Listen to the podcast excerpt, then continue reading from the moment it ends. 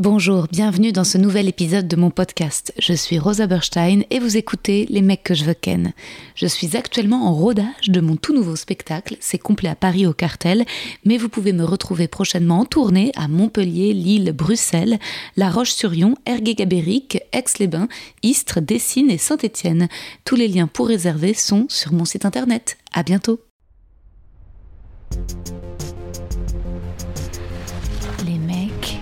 Les mecs, les mecs que je veux ken. Chères auditrices, chers auditeurs, mes amis, mes faisans, mes faisanes adorés, colorés, bienvenue dans ce 43e épisode de mon podcast. Je suis Rosa Berstein et vous écoutez Les mecs que je veux ken. Aujourd'hui, je reçois l'humoriste et chroniqueur radio, le charmantissime Alece Visorek. C'était une tentative d'accent polonais. Euh, je vais le refaire avec euh, en français. Alex Vizorek. Je teste un nouveau truc. Là, c'est d'enregistrer cette intro avant d'écouter l'épisode. Euh, j'ai le souvenir d'une discussion très agréable, alcoolisée, sincère, intime. Alex a vraiment joué le jeu. Il s'est confié. Il était très doux, très généreux. J'ai eu un gros coup de cœur. Et je vous ferai le, le débrief plus détaillé en outro sur mes impressions. Voilà. Après avoir écouté notre échange. En parlant de cœur, merci du fond du vôtre pour l'accueil que vous avez réservé à l'épisode avec Thomas VDB. Beaucoup de téléchargements et de super retours. J'étais ravie d'apprendre que vous avez ri avec nous et que vous êtes tombé comme moi sous le charme de Thomas. Côté podcast, pour vous parler de ceux que j'écoute en ce moment, on poste une petite rubrique Reco. J'en ai envie. Vous le savez peut-être si vous me suivez sur Insta, je suis une grande fan de Sarah Silverman, donc je regarde son podcast sur YouTube, ainsi que celui de Whitney Cummings. Good for you ça me donne envie de partir à LA, de tester euh, de l'ayahuasca. Et un truc con, en fait, ça me rassure euh, d'entendre des femmes qui n'ont pas d'enfants. A priori, Sarah Silverman, elle en veut pas. Euh, Chelsea Handler, pareil. Mais Whitney Cummings ou les humoristes Nikki Glazer, Annie Lederman, elles ont entre 35 et 38 ans et elles se questionnent. Hein. Parfois, elles sont maquées, parfois pas. En tout cas, elles prennent leur temps. Euh, Whitney, elle a congelé ses ovocytes. Et ça me rassure, en fait, que ce modèle, en tout cas, je m'identifie plus à leur discours. Je me sens vite exclue parfois quand j'entends les discussions de jeunes mamans. Euh, même quand Amy Schumer, elle parle de sa grossesse ou de son fils, je suis là, ah, c'est à la fois euh, moins ma préoccupation et trop ma préoccupation. Aussi, je viens de découvrir sur Spotify le podcast de Brené Brown sur la vulnérabilité. J'avais déjà beaucoup aimé son TEDx Netflix. Euh, elle décrypte les mécanismes de la honte, c'est hyper intéressant. J'ai écouté qu'un épisode pour le moment, c'est sur la maladresse des débuts et ça m'a beaucoup parlé parce que je suis aujourd'hui dans les prémices d'un nouveau projet d'écriture et j'ai donc beaucoup de doutes. Je navigue en eau trouble, me trompe, tâtonne, je ne sais pas encore tout à fait où je vais et c'est à la fois excitant et effrayant. Heureusement, je suis accompagnée par mon éditeur qui est formidable. Il m'a recommandé un bouquin publié chez lui aux arènes que j'ai beaucoup aimé, Une sexualité à soi libérée des normes de la gynécologue Laura Berlingo. C'est super, ça m'a appris plein de trucs. à 31 ans, quoi, je vais sur mes 32 ans et je découvre encore des choses essentielles sur mon corps et ma sexualité que j'aurais aimé savoir plus tôt. Un truc tout bête, faut qu'on arrête d'employer le terme préliminaire, les prélis. Bah non, en fait, c'est pas, une préparation, c'est du sexe en soi. Faut qu'on bannisse ce mot. Si tu couches avec un gars et qu'il te fait un cuni, bah vous avez baisé. Point. Pour euh, en revenir euh, à notre bébé d'épisode, allez, on va sans plus tarder écouter ensemble les mots échangés avec l'œuvre d'art de monsieur Alex Vizorek.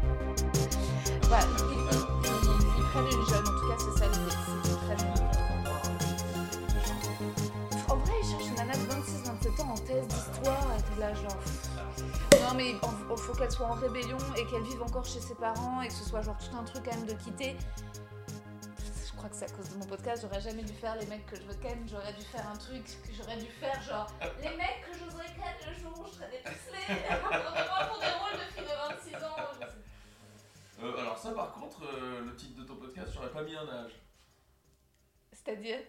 C'est-à-dire qu'une femme de 25 peut très bien poser cette question. euh. Ah oui, non mais je rigole, ah bah toi, toi, quoi, moi qu'à ma 25 Bah, je Je ne accepté. connaissais pas, mais... Euh, Non, non, mais bon, Oh. bref. euh, mais oui, euh, voilà. Donc, il cherche une fille qui fasse beaucoup plus.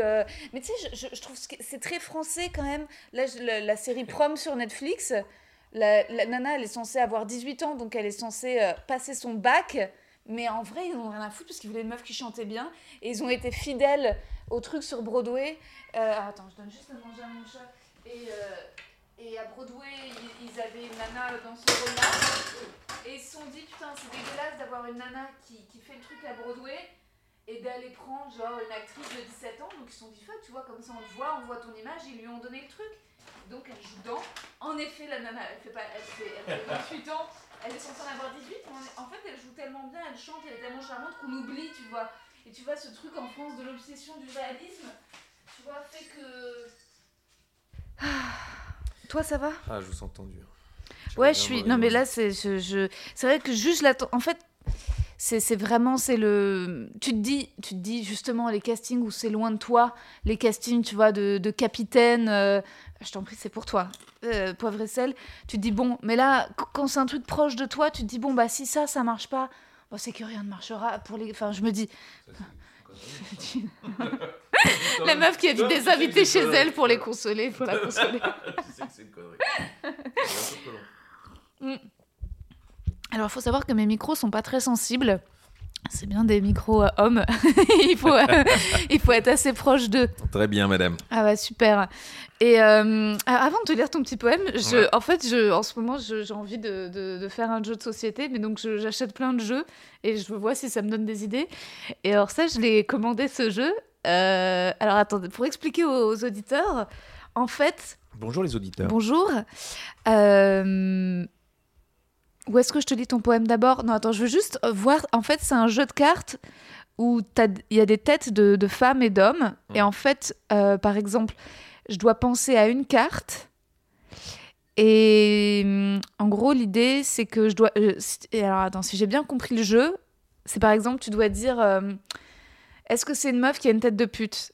Et moi, s'il se trouve que la personne que j'ai choisie n'a pas une tête de pute, mais qu'on voit tous les deux plus ou moins laquelle a une tête de pute, euh, mais peut-être qu'on n'a pas encore assez bu et qu'on le garde pour, euh, pour la fin de. Tu vas jamais choper, c'est la place de Nagui. Tu expliques très mal les Ah jeux. merde Mais parce Donc, que je viens de le recevoir. donc, a- alors, il y a des. En fait, ah, le jeu s'appelle Délit de faciès. Voilà, ça c'est. Et, ce qu'on peut dire, c'est que déjà, il n'y a pas a priori déjà de noir dans les cartes que j'ai sélectionnées? Mais j'imagine qu'il y en a dans le. Dans le Bah, lot. j'imagine qu'il y en a dans le lot, ça c'est sûr. Nous avons une, une, une, une asiatique. Voilà, une asiatique et elle, je, la verrais bien iranienne. Mais là, on est déjà en train un peu Et de spoiler l'inconscient de ce qu'on projette sur. euh, Gueule De pute, on a une. Bah, commune. sur la gueule de pute, c'est elle. Clairement. Mais c'est ça qui est marrant, c'est que c'est. alors, mais qui pose Alors, cette question? Donc, euh, moi, par exemple, je choisis parmi ces, ces, ces, ces cartes quelqu'un ou une ou elle auquel je pense. Tu dois me poser des questions. Et si tu, par exemple, tu dis est-ce qu'elle a une tête de pute? Il se trouve que non. Mais comme tu as deviné qu'on a tous les deux misé sur euh, elle comme pute, tu gagnes la carte. Je crois que. on Attends. La- Alors, je, lis On le. joue ensemble, on joue contre.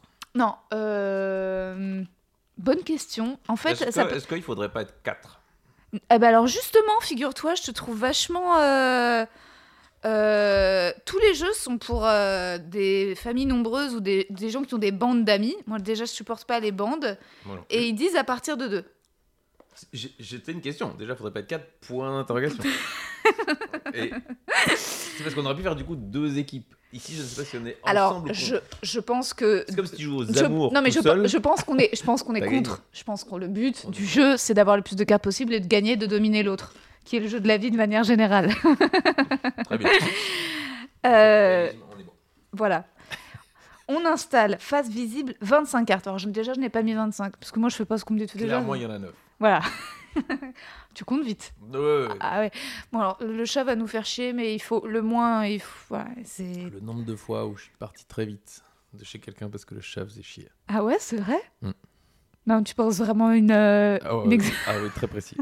c'est vrai Ah oui. T'as un souvenir de. Et je me suis, je suis parti très tôt. Ouais. Et la première chose que j'ai faite, c'est aller prendre un café. Parce que j'avais l'impression de goûter le chat. Quoi? J'ai pris un café au premier euh, PMU euh, qui était euh, en Ça a bas. l'air d'être une anecdote horrible ce qui t'est arrivé. Ben, j'avais l'impression de goûter le chat tellement le chat avait été. Présent, ouais. omniprésent. Mais Ah. c'était. Bon, déjà, c'était une femme? Oui, Et vous aviez passé la, la nuit ensemble, c'est ça? Oui. Et en fait, tu, tu, tu voulais te casser. Et enfin, à, à- à trois du coup. Parce que Ah, parce vraiment, le chat. ah, il avait été avec vous pendant le. Beaucoup participé. Alors, Minou a une qualité, c'est qu'il sait vraiment quand s'éclipser. Je pense qu'il a. Alors, si Minou est ouais. voyeur, ça ne me dérange pas. Euh, Si Minou euh, vraiment veut s'investir, là c'est plus pénible. Non, Minou s'investit pas euh, quand. C'est marrant. Déjà, il aime pas trop. on- il aime pas les plans à plusieurs. Euh, il comprend. Là, il aime la discussion. Ça c'est bien. Il aime la discussion. Il aime, euh, il aime tout ce qui est dîner, recevoir. Mais il sait que ma chambre, c'est ma chambre. Après, ça n'empêche pas que lui, par contre, euh, il se masturbe sur moi. Mais ça, ça n'a rien à voir. Ça c'est vraiment euh, Ça, à la limite. euh, Normal. On peut trouver ça sympathique. Voilà, c'est, et puis c'est pas moi, c'est les couvertures de l'hiver, le voilà, le, le chaud, le. fétichisme de couverture. Complètement, voilà. ça, Mais c'est pas. euh, Mais donc attends, toi et donc t'étais avec une femme vous- et vous avez couché, le chat participait. Non là, t'exagères. Il était fort présent. Ah, il était fort présent, c'est-à-dire que tu le dit. voyais. Donc il regardait quoi. Oui, mais même. Il était là mon- Monté sur le lit. euh, et alors, euh, même, même, même le, le reste de la nuit. euh, donc oui, à un moment, j'ai. Je pense que t'exagères, Alex. Je vois très bien ce qui s'est passé. Cou- c'était pas toi. Non, déjà, disons aux non, auditeurs. donc, du coup, du coup, Bon, je- écoute, c'était vendredi On- dernier. on je trouve est- que t'exagères. on n'est pas en train de régler des comptes. oui, c'est ça. Parce que ça s'est pas du tout passé comme Non, ça. non. Les gens qui parlent d'eux à la troisième personne. non, euh, à mon avis, je veux pas défendre la défense de cette femme, mais c'est c'est pas du, du, du girl power ni rien, mais je crois que vous avez clairement passé la nuit ensemble. Ensuite, t'es resté dormir, et dans la nuit, le chat vous a rejoint pour dormir avec vous. Mais j'ai du mal à croire qu'il ait participé aux ébats. Parce qu'en fait, ça voilà, doit lui faire- Allez, disons ça. Mais... Voilà, voilà. Alors, je, je suis incapable de dire à partir de quand il était très impliqué ou très présent, mais avec cette espèce de pénibilité de, de gens qui, qui euh, éduquent, le mot est mal choisi, des animaux. Allez, descends du lit. Mais deux secondes après, il est de nouveau sur lui. Oh, c'est pas vrai, il n'écoute rien. Je pense surtout que c'est toi qui détestais cette fille. Tu l'as détestée, non là, on est dans un Ouais. cas euh, Ouais. peut-être euh, de pagnol. Ouais. C'est-à-dire que j'ai projeté sur le chat ce que je voulais Ouais, dire à je la pense- fille. euh, je, je- Je pense que le chat a pris beaucoup pour. C'était pas une. Comment ça s'était passé Mais en fait, je l'ai pas inventé le chat. Ouais, il ouais, existe vraiment, il était là. Mais c'est vrai que c'est comme dans La femme du boulanger où il engueule le chat pour parler à la femme. Non, Ouais. je crois pas. Bon, c'était pas une super. euh, Pourquoi ça s'était mal passé d'ailleurs? Ah bah, moi j'ai mis ça sur Tu le l- chat. Ouais, mais tu l'as- tu- elle, tu n'avais pas l'air de l'apprécier déjà. Si tu imites sa voix, elle... allez le chat des. Ah, c'est une conne. Eh ben, je dirais même pas. Ah ouais? Mais en tout cas, c'est une mauvaise dresseuse de chat. C'est une mauvaise dresseuse de chat. Bon, allez, je vais te lire ton poème. On va commencer par ça. On C'est- reviendra c'est après aux en tout cas. Moi qui fais discriminations. des émissions de radio Ah ouais. avec un plan. J'ai l'impression qu'on part euh, Ah, à c'est très. l'aventure. Ah, ah non, le podcast? Ah bah le Non, podcast, le podcast n'est pas une excuse pour euh, pas organiser. euh. Euh, bah ouais, non, le podcast, euh, écoute, il n'y a pas de, de plan à part que j'écris un poème pour sais. Et ensuite, on discute. Et ensuite, j'ai des petites questions jeux et on peut dévier. Mais ensuite, tu vois, alors on n'a pas encore fait les cartes visage, mais on peut voilà discuter de ce qu'on projette sur les visages de ces gens. Moi, je trouve ça, ça peut être rigolo, tu vois. Enfin, je pense que parmi ces cartes, il y a un violeur, quoi. Déjà, ça, ça serait rigolo de savoir si, tu, si on est d'accord. Bah, Enfin, cela dit, et tu, ah, et tu sais Ah, quoi il y, a- il y a trois hommes sur les neuf. Hein, donc, Et euh, le problème, c'est qu'en fait, aujourd'hui, j'arrive plus. Je vois même pas voir un violeur. je me dis, en fait, il y a un homme, c'est un violeur. Au Ah. départ, je me... Bah, écoute, euh, tous les hommes sont des violeurs en puissance. Non, je rigole. Not in my name. Bien sûr. Non, non. en euh, revanche, le monsieur au milieu, si s'il s'avère que ce soit lui, je pourrais déjà dire que son faciès ne va pas l'aider. Mais lui, ça serait typique plutôt un Darmanin. C'est-à-dire que je, c'est-à-dire que Ça répond à la question, donc ça hein. veut dire, ouais, ça veut dire violeur, mais je pense que c'est plus gris que ça. C'est-à-dire vraiment genre, euh, Échange de service. ouais, échange de service. Clairement, il a promis une faveur. Elle n'avait pas très envie, elle l'a fait, et ensuite elle a regretté et elle s'est sentie violée. Mais ça compte. Ça compte. En fait, c'est fou le le nombre de viols que tu vois ce que Moi, je parle énormément avec les femmes pour, euh, pour baliser. Ah oui, pour être sûr de- attends, Qu'est-ce qu'est-ce que- qu'est-ce qui pour Et- toi n'est pas un je viol recoupe les sources parce que c'est pas parce qu'une pense ça que pense autre chose. Quand j'arrive vraiment à un faisceau d'informations qui me semble que ça, on peut, Ouais. alors je me permets. Ouais, ouais, ouais, ouais, ouais, c'est sûr. Non, je suis mais pas encore arrivé au bout. hein. J'ai pas encore euh, de quoi écrire un, un- un- un manuel ou quelque chose. ça serait drôle si toi t'écris un manuel. Non, non, non, non, c'est pas à moi de le faire. je veux bien préfacer, mais c'est vraiment tout. Excellent. Ouais, c'est compliqué. Alexandre Vizorek. Alors, rencontré pour la première fois le 17 novembre dernier aux Étoiles Espoir Humour du Parisien, Alex Vizorek m'a paru doux, drôle, malin, gentleman, le parfait Hugh Grant bruxellois. Puis je me suis renseignée auprès de différentes femmes le connaissant et les avis convergeaient. En un, il est adorable, c'est vraiment une œuvre d'art. Alex Vizorek est une œuvre d'art. En deux, c'est un grand séducteur. Et en trois, il veut pas d'enfant. J'essaye de le placer souvent, donc c'est bien que ce soit revenu. Bah, en tout cas, le mot circule. Ouais, ouais, ouais, c'est important. Alors, Alex Vizorek, séducteur. Intéressant. Peut-être qu'il est séducteur parce qu'il n'a pas peur d'être délicat et attentionné avec les femmes. Il est l'un des rares invités à avoir répondu amicalement à mon invitation sans jouer au mal, occupé, faussement pudique et moqueur. Peut-être que les femmes succombent à Alex Vizorek parce qu'il répond vite et bien aux messages, parce qu'il communique bien. Et peut-être aussi parce qu'il est joyeux, sautillant, comme dans son spectacle ou ses chroniques, Alex Vizorek a l'intelligence claire, guillerette. On se dit qu'il doit pas être chiant en voyage, qu'il doit trouver des blagues en lisant le guide Michelin, qu'il doit savoir se moquer gentiment des autres au bed and breakfast à Florence.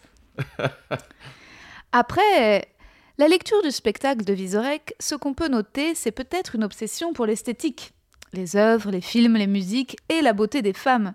Plutôt Pamela Anderson que Marguerite Duras. Ma question, sincèrement, Alex Vizorek est-il principalement attiré par la beauté des femmes? Ce que je comprendrais, les femmes sont très belles, mais la beauté, ça s'épuise, vite. D'où la séduction, la conquête, le besoin de renouveler. D'ailleurs, Alex Vizorek est-il toujours léger? Voilà. C'est une question Oui. Ah, mais, euh, mais alors, euh, on se connaît pas. Du coup, tout. Vraiment, il faut dire aux gens. euh, que- non, mais on s'est enfin, une fois. ouais. Et il y a deux trucs, c'est que. Et moi, je pense que c'est assez juste. Ok. Mais surtout, euh, je pense que j'aimerais être vu comme tu m'as décrit. Et Ah ça, ouais, je c'est suis vrai capable de dire si c'est du coup juste. Mais euh, ça me fait plaisir que ce soit comme ça. Oui, mais d'où euh, je- aimant la communication, oui, bien sûr. Ça c'est. Mais c'est pas une stratégie machiavélique. C'est juste que j'aime bien ça et j'aime bien. euh, je- Oui, je peux aimer les ambiguïtés de la communication, mais je peux. je- je- je pense que c'est important et, et- et elle est assez unique entre chaque père Ouais. pour ne pas dire couple. Je vais pas répondre à quelqu'un que je connais bien. Et puis, et puis non plus, j'ai pas des messages tout faits où je, je l'envoie 15 fois et, et on voit. Euh, voilà, Bah, à ce moment-là, faut publier. Parce que alors, ce moment-là, il y a de l'argent. T'imagines Si t'as vraiment des. tout ne fonctionne pas, hein, on va pas se mentir. Non, mais ça, c'est c'est vrai que. Pourquoi je l'ai noté particulièrement? Parce que récemment, euh, je flirtouillais, mais vraiment de très loin, avec euh, un gars sur Insta. Et il mettait un jour et demi pour, euh, pour répondre au DM. Alors, quand il répondait, c'était plus ou moins intense, mais le jour et demi m'a saoulé en fait. Je trouve que j'ai plus. euh, Enfin. Et en plus de ça, C'est le. quoi le bon timing? Parce que si on répond vraiment dans C'est le... tien, tout de suite. non mais, toi tu réponds bah, tout de suite, mais Euh, comme alors, par quand je le magie. vois, mais, euh, alors, mais, il s'avère que ça, c'est mon gros problème, c'est l'addiction au téléphone. Du coup, c'est rare que je le vois pas. Mais tout le monde est addict au téléphone. Ouais, ouais, je sais. C'est c'est- donc en fait, si tu réponds pas tout de suite, alors j'ai vu dans l'heure évidemment, dans, dans la soirée ou dans ma- va, non, non, Non dans mais bien non, sûr, parfois dans la, la matinée, moi, moi, je dis mais tu vois, mais de On répondre peut un plus jour. dire j'étais au cinéma, de toute façon. cette Ah non, c'est pas possible. J'étais au Tout le cinéma. monde sait qu'on ne regarde jamais un film de deux heures sur son ordi sans jeter un œil sur son téléphone. Voilà, et euh, on est confiné, donc il n'y a pas de bon, donc, euh, donc on est dispo. Donc mettre un jour et demi, c'est vouloir mettre un jour et demi. Donc c'est la, la décision de mettre un jour et demi. Et euh, Mais tu crois qu'il voulait te séduire ou qu'il voulait distendre les- la relation? Euh, De manière pseudo-élégante. je pense qu'en tout cas, il n'était pas très. euh, je pense qu'il dépensait de l'énergie à créer une personnalité. Euh, je pense qu'il il assumait pas euh, qui il est, quoi. Parce qu'après, j'ai vu lundi, il m'a envoyé un message, ensuite il l'a supprimé. Et moi, je lui ai dit Oh. directement, parce que je lui ai dit sur Insta, j'ai dit, bah, enfin, j'ai vu le message. Ah, arrête, tu l'avais vu. Je l'ai vu dans les DM, mais je suis... en fait, euh, mais sauf que lui, il a pas vu. J'étais chez une copine, j'ai vu qu'il m'avait envoyé un message, donc moi j'ai vu. D'ailleurs, j'ai vu son message Ouais, qui était "Tu es où? Donc un truc un peu intense en mode. Ça s'assume quand même, ça, non? Ben, C'est pas, c'est bah, pas moi, je- comme s'il envoyait une photo de sexe à 3h du mat et qu'il Le tuer où il est parfait. Euh, Il y a une flamme, il y, a y une, il y a une, euh, ouais, il y a y un geste. Ouais, mais il est proche en tout cas. Mais euh, et donc donc moi je vois ça. Alors le fait est que j'étais chez une copine, donc euh, j'allais donc euh, je, je, je- quand même j'honore euh, et mais je me dis dès que je, je finis avec ma copine, je lui dis euh, où je suis quoi.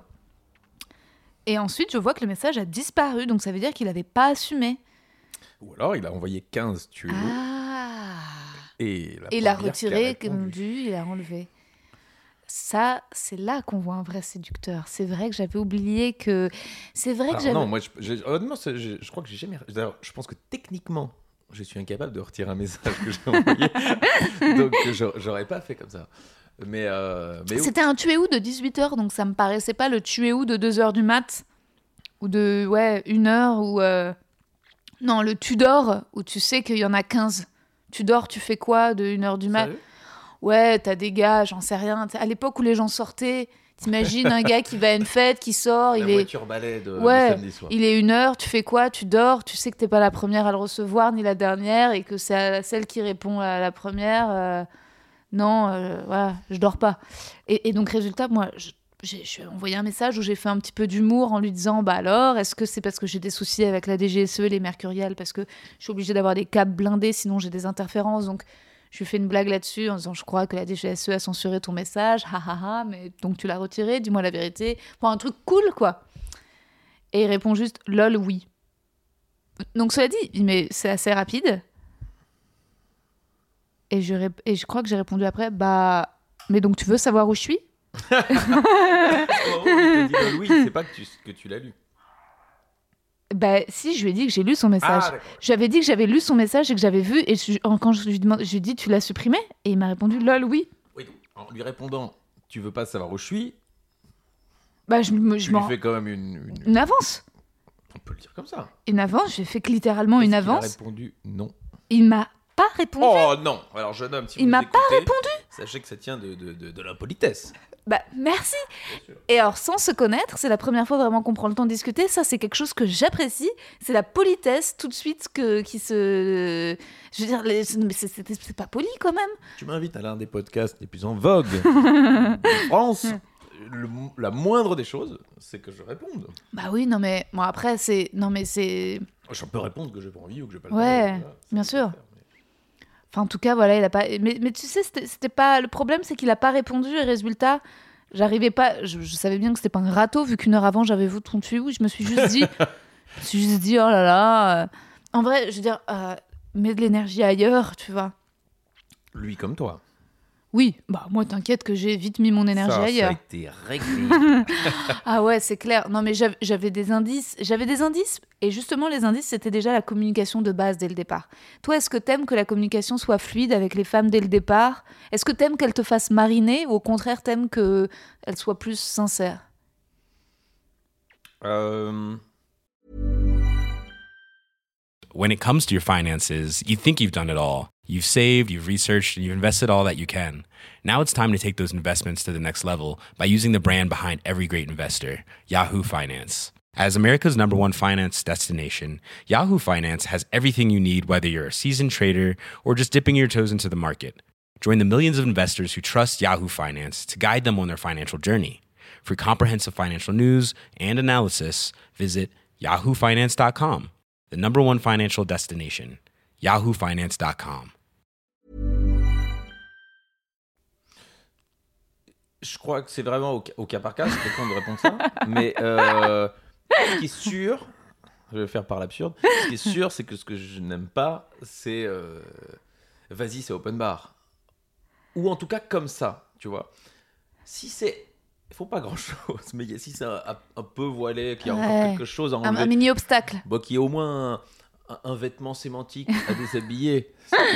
Euh, à, à- ce moment-là, ça, ça, ça, me- ça me va, ça peut aller très vite, pas la Ouais. question. Mais euh, sinon, oui, oui, j'aime bien. la- Oui. la Tu veux, tu veux d'avoir quand même un petit peu l'impression de chasser. J'aime pas le mot, ça, par contre. Ah ouais. Euh, non, non, non. ouais. Euh, Alors, déjà, je- déjà, c'est pas mon héritage. Euh, en Belgique, si tu veux, on chasse les œufs de Pâques, mais ça s'arrête un peu là. Euh, donc, j'ai pas. euh, Est-ce que tu as besoin de sentir une petite résistance? Alors, ça, par contre, je n'aime pas trop non plus. Ah Ça, j'aime pas trop non plus parce que je pars du principe que ce qui est quand même sympa, c'est Le l'évidence. consentement. Je- je- On je- revient au viol. C'est en 2020, j'osais 2021, pas. tu peux euh, On est, on ne peut plus, hein, mais c'est la moi, complexité depuis- des rapports hétéros. hein. MeToo, j'ai fait un progrès considérable. Ah, compl- ah ouais C'est depuis. T'as ouais, c'est vrai. Euh, non, c'est-à-dire qu'alors, je- euh, coup, de- j'allais dire coup de bol. Non, je crois qu'on est un peu ce qu'on est, mais euh, à MeToo, je me suis rendu compte à quel point il y avait des gens, je vais être gentil en disant maladroits, mais nuls. Et, et ces gens-là étant régulièrement des hommes. Euh, Tu dis Harvey Weinstein. alors là, on est au- au- au- au-delà de, de la nullité, mais euh, Parce que lui, plus ou moins à droite quand alors, même. ouais, Pendant pour, Non, pour mais que ça ait duré aussi c'est que longtemps. La palette entre euh, être un peu maladroit Ouais. et, et quand même, euh, c'est déjà trop. Ouais. Et être Harvey Weinstein, elle, est- elle est quand même un peu large, mais dans, dans tous les cas, euh, Oui. c'est trop. Ouais. Et donc, euh, si tu veux, quand les femmes ont commencé à parler de manière aussi évidente, je me suis dit, ah, mais euh, je dois, moi, l'assimiler, parce que quand moi, je- j'envoie un truc sympathique ou je dis un truc sympathique à une fille, peut-être que quelqu'un d'autre a été extrêmement lourd et nul et n'a pas compris à quel moment arrêter avant, et que donc... chat échaudé craignant l'eau froide, euh, pourrait attendre à ça de ma part. Et donc, euh, ça a un tout petit peu, euh, enfin, ça, ça a beaucoup même fait évoluer mon empathie envers les, les femmes dans le rapport de séduction. Mais il s'avère que j'ai eu beau réfléchir au- très loin, je n'ai pas trouvé moi-même de de- de- de- d'énormes maladresses de ma part. Mm. Ça peut toujours Bah, tant arriver, hein. mieux. Si Non, mais- alors, si quelqu'un se sent concerné, qu'on m'écrive et qu'on m'explique bien pourquoi, parce que je, je- évidemment, je fais partie de ces gens qui aiment mieux progresser. Ouais, ouais, alors c'est marrant, moi sur le moment, MeToo, ça a pas. euh, J'ai mis du. Enfin, comment dire Euh,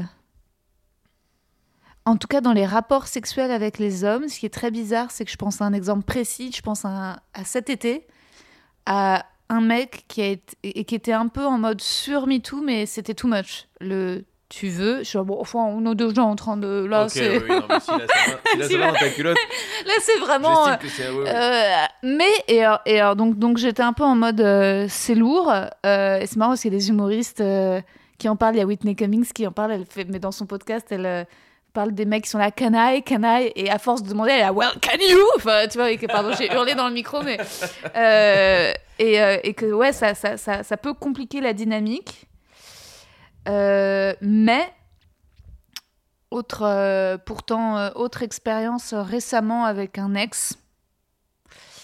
Et, euh, et lui, j'ai trouvé que euh, c'est très bizarre, c'est très intime. Peut-être que je ne devrais pas le, le révéler, mais Alors, pour avoir un Ouais. petit peu survolé tes podcasts en matière d'intimité, je oui, je vais loin, je vais loin, mais je, déjà veux pas te choquer parce que pour moi, tu Ah. m'apparais tellement justement poétique et, et comment dire euh, artistique que tout d'un coup, je veux pas mettre des mots trop grossiers. J'aurais vraiment l'impression de te salir.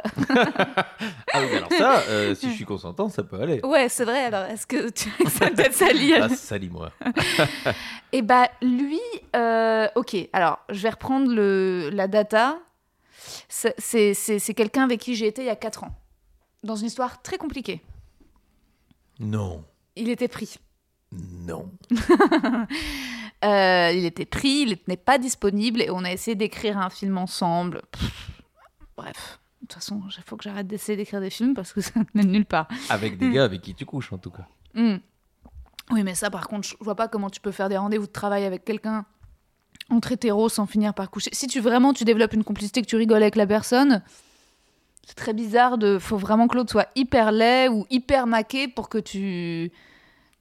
Ou hyper. euh, Ouais, hyper maqué, quoi. Faut que l'autre soit vraiment. J'ai pas mal d'exemples. euh, C'est vrai, t'arrives vraiment, genre vraiment à super, à travailler tous les jours avec une femme que tu, que t'adores, avec qui tu rigoles, vous partagez plein d'idées. euh, Bah, si euh, ouais. d'une certaine manière. Charline Vanhoenacker. C'est notre secret à Charline. C'est Ouais. qu'il n'y a, y a pas Ouais. du tout de tension sexuelle. ouais. Euh, et, et je- Mais elle est, elle est, elle est maquée? Alors, je vais te faire une grande révélation. Je ne sais pas. What? Quoi Ah, mais, et, et je ne sais pas. Mais je- vous, vous, vous travaillez depuis 10 ans maintenant. Enfin, j'exagère, mais 7-8, ouais. ouais, 7-8. C'est vrai que vous êtes un couple, enfin, vous êtes un duo hyper on est- connu. On est devenu un trouble avec Guillaume Meurice. Ah, totalement. Mm. enfin, même il y a Léa Salamé dans l'histoire, sauf que pour le coup, Léa Salamé, tu- enfin, Alors, non, c'est pas la même bande. je- Elle, euh, on sait avec qui elle est maquée, sait, avec. Ah, ouais, ouais, je rêve. euh, Enfin, tous les deux, c'est genre le power couple de France, ultra sexy, Oui. tous les deux beaux et intelligents, formidables. Mais euh, moi, c'est ça mon idée du couple. hein. C'est rayonner à C'est deux. hein. vraiment Salamé Glucksmann. Bah oui, en fait. Ah je, trouve mais- que, mais- je trouve que sinon, le reste est un peu triste, quoi. Ah, mais sur le rayonner à deux, je suis d'accord avec toi. Ah ouais, vraiment, faut que. ça super je pense qu'ils s'admirent l'un l'autre c'est c'est important mais après là je voudrais pas parler euh, pour euh, Léa que je connais bien Ouais. et, et Raphaël que je ne connais que très peu mais euh, Hmm. Je l'ai invité dans le podcast. Mais il est venu? Mais non, j'ai eu une réponse négative de sa porte-parole. mais élégante Oui, bah très gentil, bien sûr, euh, évidemment. Mais je comprends, il disait qu'il était occupé. Mais après, peut-être que c'était délicat de venir aussi, vu le titre du podcast, quand on n'est pas humoriste. euh, je comprends que ce soit. bah, t'as eu, t'as eu, Ouais, ouais. eu du lourd Ouais, j'ai eu Ah, Enthoven. moi, moi, en fait je suis venu à partir du moment où j'ai vu que t'avais eu ton père je me suis dit là ça commence à être intéressant Ouais, c'est clair, c'est un super épisode. Bah ouais. Ouais, ouais, non, mais j'aimerais bien avoir plus de politique au fur et à mesure. Mais en tout cas, euh, d'accord, donc Charline, tu veux dire c'est récent ou depuis, 10, depuis 8 ans tu- alors euh, moi elle sait ce qui se passe pour moi Ok. Et elle, euh, elle a fait le choix de la pudeur. Et alors, on la charrie un tout petit peu là-dessus, mais du coup. Personne ne sait. Bah écoute, si tu as des informations, je serais ravi que tu m'en donnes. Mais tu te rends compte, ça se trouve, en fait, ça veut juste dire qu'elle est folle amoureuse de toi depuis toutes ces années. Parce que sinon, comment elle l'aurait dit Tu le saurais. Enfin, c'est pas possible d'être à ce point euh, pudique. alors, à ce moment-là, c'est qu'elle est euh, uber pudique. Parce que. Uber euh, pudique. Parce qu'au fond, elle aurait pu à un moment me dire ça n'est plus possible d'avoir cette tension sexuelle, d'avoir Si cet homme jamais- si merveilleux en face de moi. Et de temps en temps, quand elle m'engueule sur la qualité de ma préparation de l'émission, je constate qu'effectivement, euh, on n'est pas toujours là-dedans. On est dans une vraie rigueur de travail et c'est ça qui fonctionne. Et j'adore ça, évidemment. Si jamais, euh, genre, vous vous mariez, ça sera juste. Je, je- faut qu'il y ait quelqu'un qui fasse le film. Parce que t'imagines la love story que c'est? Genre, les deux chroniqueurs radio euh, les plus écoutés de France qui, pendant 7-8 ans, Sont- se sont rendus compte de rien. De rien. Euh, oui, Il faudrait trouver l'élément déclencheur. Et puis en plus, ça, ça marche hyper bien, le- les personnages, parce que d'un côté, tu as le séducteur euh, avec les conquêtes qui s'engage pas, qui a c'est pas l'image d'enfant. que tu as donnée de moi. Elle me dérange pas. je- Différentes sources. Euh, Ah oui, non, mais je... Différentes choses. Bah, tant mieux, c'est que, que je, que je le. je Mais c'était un, ouais. c'était, c'était, c'était, c'était un joli. euh, Ah, mais- mais, euh, ouais. ça me dérange pas. Ou alors, tu sais quoi, ça veut dire que juste t'es tellement euh, euh, poli et agréable que les femmes sont tellement habituées en fait à des mecs qui parlent mal qu'elles sont là genre, il doit être extrêmement séducteur. En Eh fait, bien, non. je il- pense que c'est. Tu sais, je, je pense un peu ça. c'est que la nullité des autres Ouais, m'aide pas mal. c'est clair. Et euh, MeToo a prouvé qu'il y a quand même un bon paquet de nullards. Ah ouais. Donc, par défaut. Quand t'es pas trop nul avec les mots et que t'es un peu euh, élégant. Après, euh, euh, je, fais, je fais un peu pseudo le, le, le non-égo, mais, euh, mais, mais, je suis en partie sûr de ça. Mais c'est sûr. Et d'un côté, t'as Charline, pudique, très intelligente, dont on ne sait rien personnellement. Et d'un coup, ces deux personnages, bon, je vais écrire le film, ça sera trop drôle. Et d'un coup, ils mais tombent on n'écrit pas ensemble, parce que sinon, ça va poser un problème. Ah bah oui, on sera obligé de coucher Tu ensemble. m'as parlé de ta méthode de Ah travail. ouais, ma méthode, ça, ça- non, ça- très très très inefficace en tout cas. Alors qu'avec Charline, euh, force est de constater que ça fonctionne. bah si t'écoutes l'épisode que avec John Malkovich, c'est ce dont il parle. Il dit il n'y a pas d'amitié heureuse sans platonicisme quoi. C'est le sexe vient vient tout Faut foutre. Ah ouais. Mais il a joué dans les liaisons dangereuses. Ouais, ouais. Oui, il dit ça à son âge, bien sûr. Il a des revenus. Il a, il sans doute des prédispositions. Ah mais, bah ouais. euh, mais il a sans doute en grande partie raison. Ouais. Mais je pense qu'il faut juste résister à ce qu'il n'y ait pas de première fois. En fait, s'il n'y a pas de première fois, une collaboration peut survivre Oh, à. Non, non, non. Ça, alors, je pense que c'est- c'est c'est peut-être là qu'on se trompe. Mieux vaut une première fois un peu merdique et où on se dit tous les deux, bah tu sais quoi, match nul. Euh, Ah, ça marche pas ça parce qu'il y a toujours de l'ego. Parce que c'est toujours de la faute de l'un ou de l'autre si ça si c'était un peu foireux. Tu vois. Alors euh, moi j'ai j'ai- ce souvenir. J'ai dit ça euh, que je, je sais pas, Je te resserre. J'avais une vingtaine d'années et j'étais plus mal, beaucoup plus maladroit euh, Ok. avec les, les femmes. Je, je dis pas que je suis très adroit, mais enfin, je, Si, en tu fait, le dis. Non, alors, on va dire, on va dire un truc, c'est que j'étais Plus vert. beaucoup, beaucoup, et c'est à dire que euh, j'étais à une période où je ne savais pas qui j'étais je- et je ne m'aimais pas beaucoup. Et à partir du moment où je pense on s'aime, alors je dis pas que je m'a- je m'adore, ça fait très prétentieux, mais euh, à partir du moment où on s'aime un, un peu et on sait pourquoi on s'aime, euh, bah on est plus facilement aimable et donc aimer les autres. Et euh, à l'époque, et je le pense toujours, je disais qu'il n'y avait pas de bons coups, je pense qu'il y a des bons couples. Ça avait fait beaucoup rire tous mes camarades qui se sont foutus de ma gueule en disant bah des, conneries, c'est pas vrai.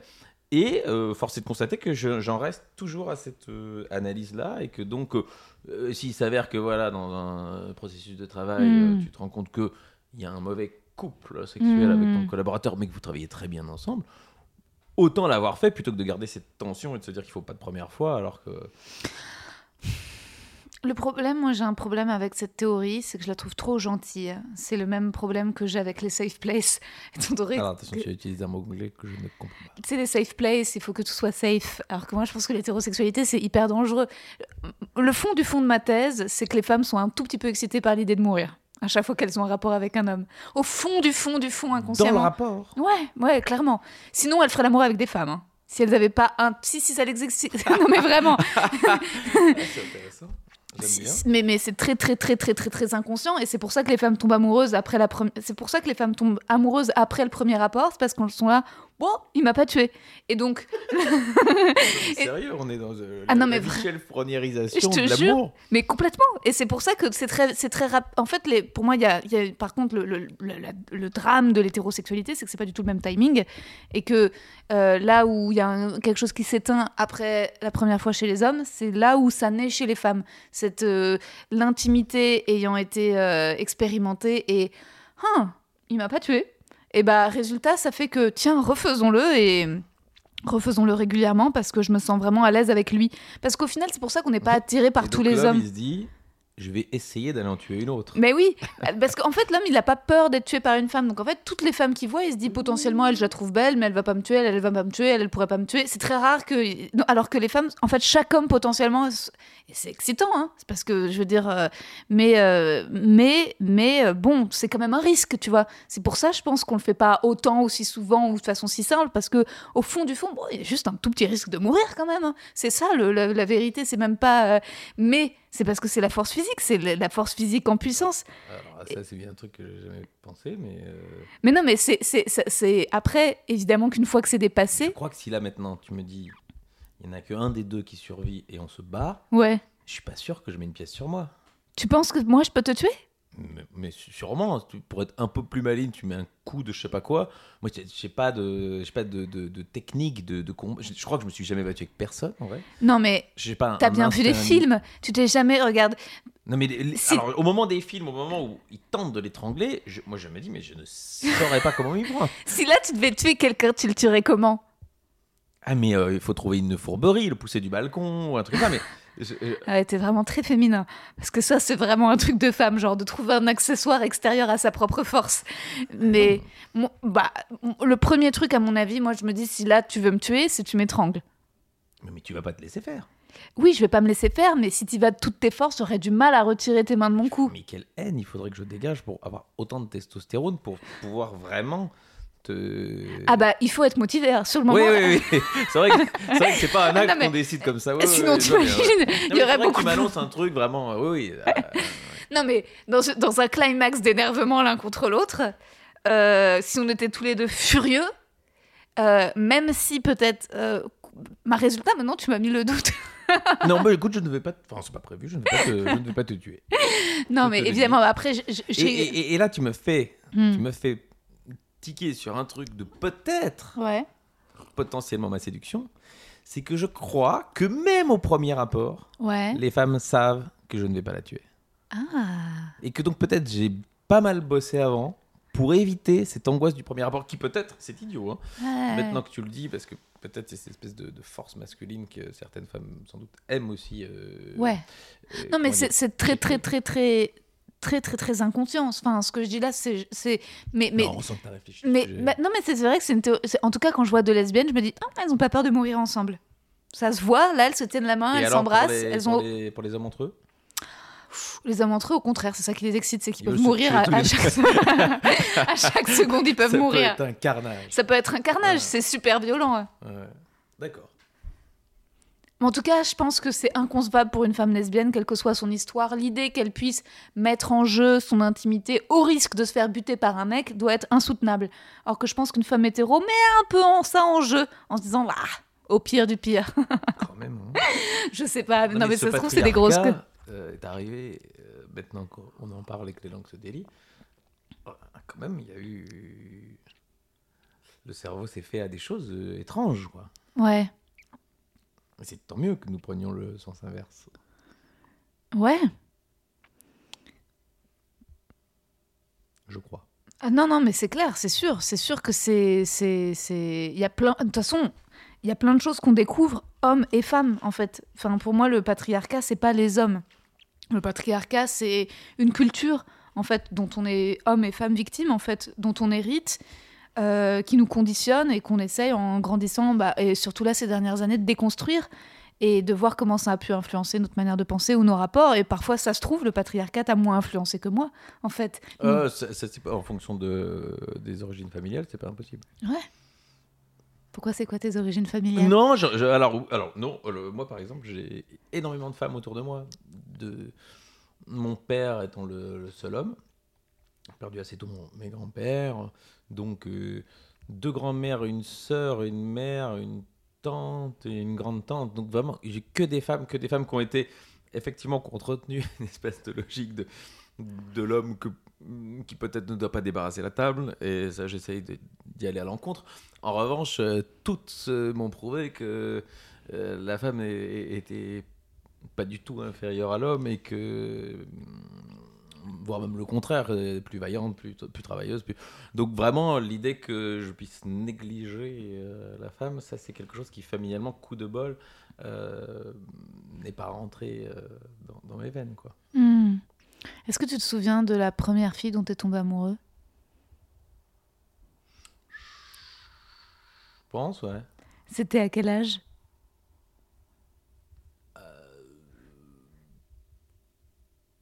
Qu'est-ce que je vais avoir euh, je, calcule avec les, les classes, mais c'est pas le même que chez vous. Je devais être en 4 ou 5e primaire en Belgique, ça fait euh, euh, ouais, 12 ans. Ouais. Ok. D'accord, donc déjà Non, préadolescent. pardon, pardon, Ah. 10, 10, 10. D'accord, donc à l'enfance quand même encore. Ouais. Mais tard à l'enfance Ah, Ah. il faut, il faut, faut commencer plus tôt? Non, moi, moi je suis tombée amoureuse euh, je- euh, à l'école maternelle, mais c'est pas un exemple. euh, mais, euh, mais, mais ça, c'est pas. le- le- y a pas de amoureux, concours. Amoureux, c'est très très compliqué. euh, je, je- Ah. Ah oui, c'est vrai Attachement à, à- une personne féminine. euh, Ouais. régulière, alors que j'ai pas du tout. C'est ça ta voulu de définition. moi. Et, ouais, je, Ah je crois même que je ne lui ai jamais dit. Euh, ne se voit plus. du- Enfin, en fait, je ne sais même pas si elle sait. Enfin, si, oui, elle doit se souvenir, parce qu'on a des photos de classe, mais. euh, C'était en quelle classe? Donc en Alors, euh, chez vous, non, ça donne. euh, pardon. euh, c'est la quatrième année si tu commences, donc CP, CE1, CE2, CM1. Ok, c'était en CM1. Ok, CM1, d'accord. CM1, tu étais amoureux d'elle longtemps Sur quelle À période? mon avis, jusqu'en. Du coup, sixième. Ah ouais Donc CM1, CM2, 6 Sur 3 trois ans. années, Sur 3 ans, Si tu m'avais dit sur trois années D'accord. avec quelle fille tu veux passer une heure seule, Ouais, c'était la même. C'était elle. D'accord. Euh, Est-ce que tu, tu te souviens pourquoi? Qu'est-ce qui. son, son, son physique, sa personnalité, ce qu'elle savait faire, euh, un échange en ouais, particulier? Ouais, elle était un peu grande gueule. Ok. C'est marrant, c'est des questions que je m'étais jamais posées. Euh, et, et surtout, j'ai- stalké un peu le Facebook euh, de voir comment elle avait. Mais par curiosité, c'est pas Ouais, du tout- ouais, ouais. Et alors, on est à mille lieues, je la croise aujourd'hui, mais et effectivement, je crois qu'on et j'en parlais ce matin sur France Inter de l'affection qu'on avait aux sportifs qu'on a aimés quand on a eu 10 ans, parce qu'on les a aimés terriblement, parce qu'on n'avait aucun point de repère. euh, le premier gars qui gagne Roland Garros quand tu le regardes, pour toi, bah, c'est le King. Euh, tiens, j'ai oublié de citer Goran Ivanisevic. C'est lui que j'aimais bien quand j'étais jeune. Euh, eh bien, c'est pareil avec, cette- avec cette fille-là. C'est-à-dire que je n'avais pas de repère, j'avais pas de rapport, mais sur le, le panel, j'ai pas dit cheptel, le, pa- le panel de filles que je connaissais quand j'avais 10 ans, eh bien, euh, c'est sûr que c'était elle et que donc j'ai dû projeter des choses que peut-être je n'ai jamais projeté sur personne. Euh, Mais plus précisément, Alex, est-ce que tu te souviens d'un détail physique, d'une tenue, d'un euh, accessoire, ses lunettes, euh, la grande, coupe de cheveux Grande, grande projection, elle était blonde. Elle était blonde. Ouais, ça- Et, mais après, je suis passé au-dessus de ce cap difficile de, de ne trouver que les blondes. Ma soeur avait des Barbies, donc si tu veux, j'ai projeté la femme. euh, euh, L'image de la femme, pour moi, c'était un- c'était Pamela Anderson, oui. Comme dans ton spectacle. Ah, L'érotisme était blond. Un truc très hollywoodien L'érotisme l'enfance. était blond. Ouais. Exactement, c'est bien dit ça. Et après, Mm. j'ai bien sûr compris Que euh, l'érotisme pouvait être brun. que l'érotisme pouvait être droit, mais qu'il y avait beaucoup de choses. euh, Mais, mais pareil, le- la rousseur, magnifique. La rousseur, si bien sûr. Euh, donc, Après, toi aussi, t'es blond. alors j'étais blond. J'étais très blond même quand j'étais Aujourd'hui, t'es blond vénitien, mais, mais on va aussi Alors, vers châtain clair, mais châtain clair. Blanc. j'ai Tu as les cheveux blancs. Blond, blond, blond, blond quand j'étais gamin. Donc aussi, on est toujours parfois attiré par euh, ceux qui nous ressemblent. hein. Bizarre. Ah, c'est sûr peut- que si les Allemands revenaient, euh, moi j'étais tranquille. Tu serais épargné. Ouais. Pas moi, pour plein de Bon, raisons. bah, tu dirais que tu me connais, mais Je pense que ça suffirait pas. ça suffira pas. Bon, on va trouver une petite armoire derrière. C'est ça. Ça, on va faire discrètement. Mais euh, oui, oui, c'est sûr que j'ai une belle gueule d'arien, quoi. Non, ça va. Ça va, ah bah, te- on peut encore se parler. À- Non, non, non, parce que t'as les cheveux blonds et les yeux bleus en effet, mais euh, Vert, vert, les yeux. les yeux, pardon, excuse-moi. Non, vert. alors je- c'est ma grande frustration. J'adorerais avoir les yeux blancs. Euh, les yeux blancs. Les, Les- yeux bleus. Ah bon, moi je, je, je croyais qu'ils étaient bleus. Ils sont verts? Ils sont carrément verts. Je regarde souvent pour vérifier, ça n'a pas changé. Mais non. D'accord, ok. Bon, ça reste euh, quand même cool, hein. Ça reste. euh, Moi j'ai les yeux marrons, euh, un peu verts euh, quand je me mets au soleil. Ah, ah. ouais, marron clair. Mais euh, c'est pas les. Marina Rollman, elle a des yeux incroyables. Elle a des yeux marrons très très clairs. Purement marron, mais marron très très clair. C'est hyper rare. Je vais regarder. Ouais, Énormément tu regarderas la prochaine fois que tu la croises attentivement. D'accord, donc euh, cette petite fille blonde, c'était ton premier, ta première fixation amoureuse? Ouais, ouais, ouais, ouais. Enfin, dont je me souviens. Je- Et tu lui as pas déclaré ta flamme Alors, je crois que je lui ai évidemment jamais dit que pendant trois ans. Tu le regardais Mais alors, je crois que je l'ai même jamais dit à des amis. Je l'ai même. Euh, alors oui, ça pouvait se savoir. Je pense que si on jouait au jeu du, du- à bisou baf, Ouais. vous, vous aviez ça en France? Non Ah. Non, on jouait à bisou baf dans la C'est-à-dire qu'on courait derrière les filles, ou, ou l'inverse hein, d'ailleurs. Et euh, celui qui touchait l'autre euh, euh, avait choix à, à bisou baf. Et donc, euh, quand c'était la jolie blonde, C'est très MeToo, un bisou baf. En vrai, c'est ce qu'il faudrait faire à, à chaque fois, quoi. Mais, mais ça marchait dans les deux sens. Hein. Ouais, C'est-à-dire que tu pouvais prendre une torgnole et, et tu pouvais en donner. Bah ouais, mais après, le. Oui, quand- c'est vrai. Non, mais tu vois, Tu m'en choix. aujourd'hui, à à l'é- à l'époque, vous étiez. Ouais, ouais. T'as le droit de la baffe Ah ouais, ah, bien sûr, bien sûr. Oui, t'as Bisous raison. baf, c'est trop mignon. ouais. Mm. Aujourd'hui aussi, il faudrait, sauf que, ouais. Baf, mais est-ce que tu veux mettre une baffe si tu n'as pas le rôle et que tu es discrédité D'accord, et donc, euh, tu penses. Mais et alors, c'est qui euh, la première personne à qui tu as dévoilé tes sentiments? Est-ce que tu te souviens du, de, de la- du Alors, moment où. euh, j'ai une grande, grande, grande euh, période de pudeur. euh, la hantise absolue du râteau. Ouais. La hantise absolue du râteau. Euh, et donc, il fallait, et c'est peut-être là que j'étais très pré-MeToo, c'est tout à l'heure, fallait vraiment être sûr que j'allais pas à la casse, mais c'était pas du tout un problème de MeToo, c'était un problème de... euh, D'orgueil. Oui, c'est le bon mot. D'orgueil et de. euh, Ça me ferait chier de commencer par un échec. tu vois, je voulais que mon premier sketch soit bon. Ouais, mon- Et, euh, et donc, j'ai usé de mille subterfuges pour que ce soit elle qui se dévoile et que je dise, mais c'est fou parce que moi aussi. Oh, waouh Et ça, t'avais quel âge? À l'âge tard, Tard. tard. 15, 15 16 ans. 15-16, la première où tu as suffisamment fourni suffisamment d'indices pour que, hein, pour que ce soit elle qui se déclare et que toi, t'aies prévu ça et que tu lui dises moi aussi. Ouais, donc un comportement hyper féminin. Ah. Je, je suis désolée de te le dire.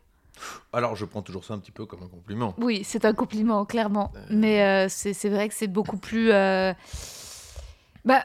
Après, moi, j'ai tendance un peu à associer l'intelligence à la femme, mais et ça, et ça, et ça, et ça n'empêche que j'adore les hommes, hein, mais je les adore vraiment comme comme on peut, comme. Mais moi, je suis une... comment dire? J'aime les chats, j'ai un chat, mais la, ma façon d'aimer les chiens, c'est d'être hétéro.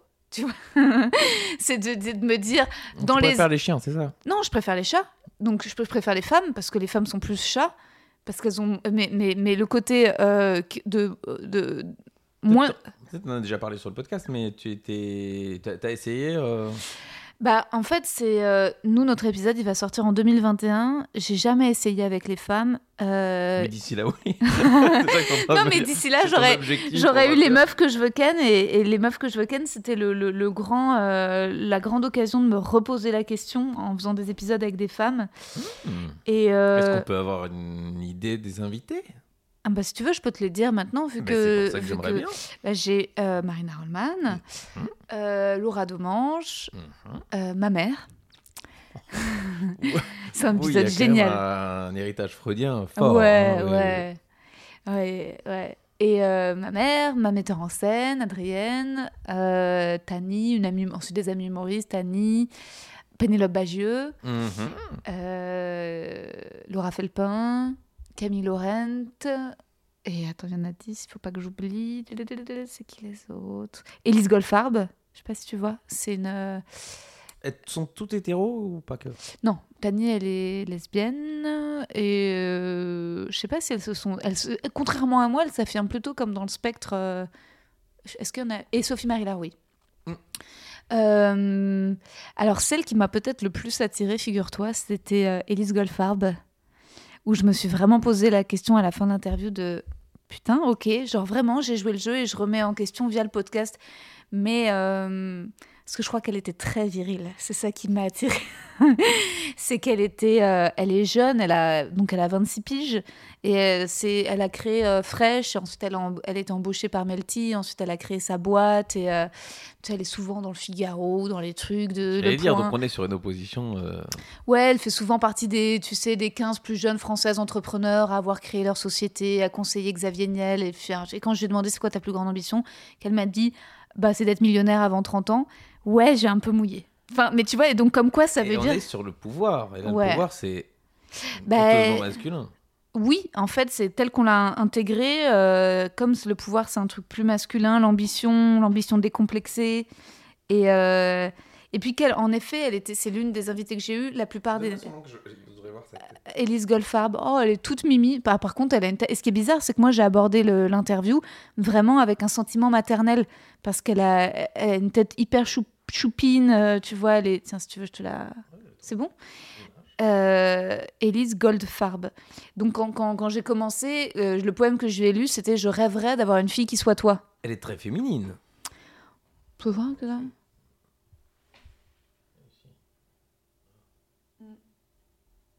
Non, je t'assure. Quand, quand tu la rencontres, elle n'est pas très féminine. C'est pas. euh, C'est pas. J'essaie de chercher. Est-ce que j'ai invité des nanas très féminines? Est-ce Peut-être. qu'elle aimerait bien que tu dises qu'elle est pas féminine?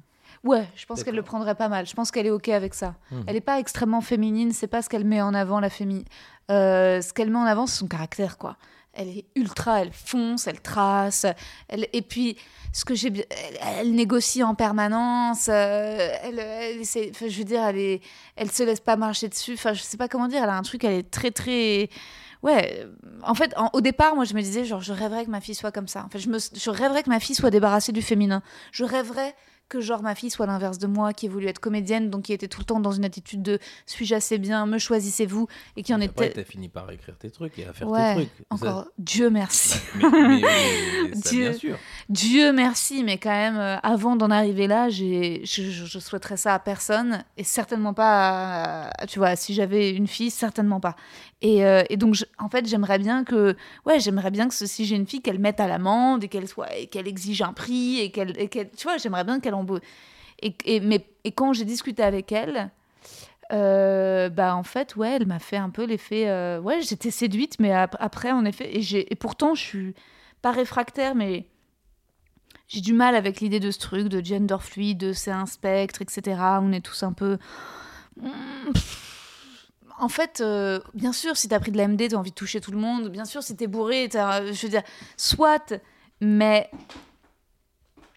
je pense quand même, t'arrives parfois. à- Enfin, moi, j'ai compris en tout cas que si j'étais hétéro, euh, c'était parce qu'il y avait certaines qualités que j'aimais chez les hommes. Et le peu de fois où, je me retrouve à être attirée par une femme, c'est parce qu'en fait, je retrouve ces qualités chez une femme. Tu vois? Mais quand je suis face à une femme qui peut me ressembler ou euh, où je vois un miroir de, euh, de choses que je connais bien, je suis très admirative. Je l'adore. J'ai envie de la célébrer et que ce soit elle qui lead notre pays, mais pas de faire l'amour avec elle. Enfin, tu vois Et euh, je vois tout à fait. Voilà. J'arrive même à transposer l'inverse. Ouais. Oui, toi, est-ce que tu as toujours su que tu étais hétéro? Alors j'aime jamais les mecs qui- disent avec certitude parce que ça c'est angoissant presque d'être absolument sûr. Mais c'est vrai que euh, j'ai jamais euh, été attiré par un homme en tant que tel. Euh, quant à- au travestissement, je trouve qu'il y a des hommes qui font des belles femmes. Ah ouais? Ah, Pas grave. Euh, est ce que tu dis à peu près, c'est-à-dire que je retrouve la beauté féminine Mm. dans l'homme. Euh, mais sinon, euh, non, j'ai jamais. euh, Et tu pourrais être avec, avec un trans? Alors, si, si, si je devais être avec un homme, c'est probable que oui. Ça serait un trans. Bah, je crois, oui, mais Ouais. est-ce qu'on peut dire trans comme ça euh? Non, mais genre, euh, comme si c'était une entité. Parce que euh, on a vu une personne, pas. Mais il s'avère que, en tout cas, pour ce qui est de l'aspect physique de ce que je connais, de ce que j'aime, de ce que j'arrive à serrer dans mes bras, sans doute qu'il faudrait me gruger. Mais est-ce Ouais. que, est-ce que c'est pas gruger si tu veux, Euh, parce que je pense qu'elles se ressentent profondément femmes. Donc au fond, Ouais. est-ce que, à part euh, certains attributs physiques, euh, au fond, on- est-ce qu'on n'est pas dans une relation presque hétéro dans la mesure Ouais. où elle se sent femme, que moi je me sens homme et que je la Mhm. considère potentiellement comme la majoritairement femme? Hmm, hmm, Oui. C'est dans la plupart des cas, à mon avis, on, on est, on est, on est là-dessus. Et ensuite, dans les ramifications euh, plus complexes de la transidentité, j'ai pas les, les tenants et les aboutissants. Bien que ce soit le sujet de 2021. Ah oui, tu crois? Ah, je pense. Bon, tant mieux, Je pense que c'est la transidentité. tant mieux. Ah ouais. Ah, mais moi, euh, je, je, je- je trouve que en X années, on a fait énormément de de- de- d'avancées sur ça, et sans doute bien sûr pas assez. Et je- moi, franchement, les gens, ils sont ce qu'ils ils sont ce qu'ils veulent. Ça me... Ouais, ouais, c'est clair. Enfin, J'arrive pas à m'en énerver, et surtout pas à m'en angoisser. On non. sent quand même sur CNews qu'il y en a que ça angoisse. Non, mais c'est news, c'est très problématique. T'as lu Le Monde? Non, j'ai regardé CNews et ça m'a suffi pour trouver ça problématique. Pas Bah non, mais parce que j'ai un ami qui fait Ah, les vidéos. pas. Il fait Ah, les qu'est-ce qui s'est passé? Bah, il a dit dans un article du Monde qui était censuré dans la version internet Ouais, qu'ils ouais, ouais. ont le droit de rire de tout sauf de CNews. Ils n'ont pas le droit d'écrire là-dessus. Je, sais- je veux dire, c'est grave quand même. En fait, faut, faut quand même. En fait, ce que moi, ce que je trouve totalement hypocrite, c'est de, de, de se dire ah oui, quand c'est un comment dire, quand c'est un gars qui assassine Samuel Paty, quand c'est un Tchétchène qui tue parce qu'on a qu'on a montré les, caricatures de Mahomet, et ben il faut ressortir les slogans Charlie et crier à la liberté d'expression. Mais quand c'est Bolloré qui, qui, est en train de faire un Fox News à la française et de, et de lisser le discours et d'empêcher, à mon avis, une grosse part de, de l'information. Et, et- et alors, je suis pas du tout complotiste, mais je pense que c'est hyper dangereux et qu'il faut faire super gaffe. Et euh, Je suis absolument d'accord avec toi. Ah mais ouais. euh, d'où je- l'importance du service public ouais, aujourd'hui. ouais. Et je pense que la force du marché va, va faire, parce que pour avoir fait des études de commerce, il y a un truc que tu piches, c'est que le capitalisme a toujours la solution Avant au capitalisme. Mm. On est aujourd'hui, euh, Radio France, enfin en tout cas France Inter, potentiellement considéré comme de gauche. Mais si nous... Oui, Ouais. ok, euh, moi je, je le dis, alors, Ouais, il y a des gens qui n'aiment pas l'admettre, mais moi je dis ça. Bon. Non, non, pourquoi je parle plutôt des journalistes que Ouais. des humoristes, on l'admet plus volontiers. Et encore, euh, Tanguy Pastureau, par exemple, euh, déteste être considéré Catalogué. comme de quelque chose. Ok. Euh, on existe et on fonctionne, on est première radio de France, donc euh, bon, on, on ne dilapide pas l'argent public, vu que franchement, on Vous êtes très très écouté. Bien, on est très très écouté, il n'y a, pas de souci. Mais si il n'y a pas ce soutien de l'État et cette logique, on ne, sans doute, euh, on serait détenu par quelqu'un de très très riche qui dirait, euh, bah, comme dit Bolloré, euh, vous riez de ça, mais pas de ça. Sauf que à partir du moment où il y aura plus Radio France, il y aura sans doute 20% de l'auditorat, parce que c'est à peu près ça qu'on a, qui voudrait écouter quelque chose qui n'est pas Bolloré, qui n'est pas à la droite, et que donc il y aura sans doute un capitaliste de gauche qui va dire mais il y a de l'argent à se faire sur la gauche, et je vais créer une radio de gauche qui, qui va récupérer ce truc-là. Donc je pense qu'il y aura toujours potentiellement une diversité des... euh, des comment dire des des opinions. Et j'espère peut-être je suis un peu trop positif et je le trouvais assez juste là-dedans. Lui m'avait assez bien dit je vais pas me moquer de la main qui me nourrit. Parce que je sais je sais c'est Bolloré qui me nourrit c'est Bolloré qui m'expose je me moquerai de, de, de, de, de- de- de tout sauf lui Je sais pas à quel moment il a dit ça, mais entre temps, il y a tellement mais de ça choses dérange qui pas sortent. ça parce que au moins, autant lui autant le dire en revanche la façon dont il traite euh, comment il s'appelle notre ami euh, Bah, celui qui a été Toen, viré. Toen, qui a été viré C'est grave. Et le mec qui dit, bah, Toen, il m'a fait marrer, et puis c'est tout, on le met à pied. Ah donc non, là, ça mais, c'est mais insupportable. moi, je pense que ça décrédibilise la chaîne. Ah ça va ouais. Donner, j'espère, envie à certains de ne plus faire des annonces sur cette chaîne. Ouais. Il n'y a que le capitalisme qui va solutionner le capitalisme, Hmm. temporairement, avant, la, avant le grand soir. Euh, et donc, euh, Toen, il ira ailleurs, euh, les autres virés iront ailleurs, et on ira regarder autre chose ailleurs. Mais bon, Oui et non. Dans le sens où je vois ce que tu veux dire. euh, Il y a un capitalisme vertueux, ça, j'en suis persuadée. j'aurais jamais dit ça. Oh, bah, c'est ce exactement ce que tu viens de dire. bah, il y a un capitalisme qui pense qu'il y a de l'intérêt à séduire des gens de gauche, en tout cas. Mais uniquement parce qu'il y a un intérêt. Et du coup, c'est un. En fait, l'irrévérence devient un produit. Et c'est le produit qu'avait utilisé quand TF1 fait le bébé de show à l'époque. C'est parce que justement, c'est l'inverse. Les télévisions d'État ne veulent pas rire justement de l'État. Et TF1 privé comprend que l'irrévérence est un produit. Oui, mais moi, ce qui me fait peur, c'est la notion d'omerta, en fait. Ce qui euh, Je crois qu'aujourd'hui, euh, le terme influenceur est devenu hyper important et que, en fait, on a besoin de personnes qui puissent vraiment dire ce qu'elles pensent et qu'on les suive. C'est ce qui fait que tout d'un coup, euh, autant de gens se passionnent pour les Ouïghours parce que Raphaël Glucksmann en parle autant et qu'il influence autant de personnes, aidés par les réseaux sociaux, aidés par ça, etc.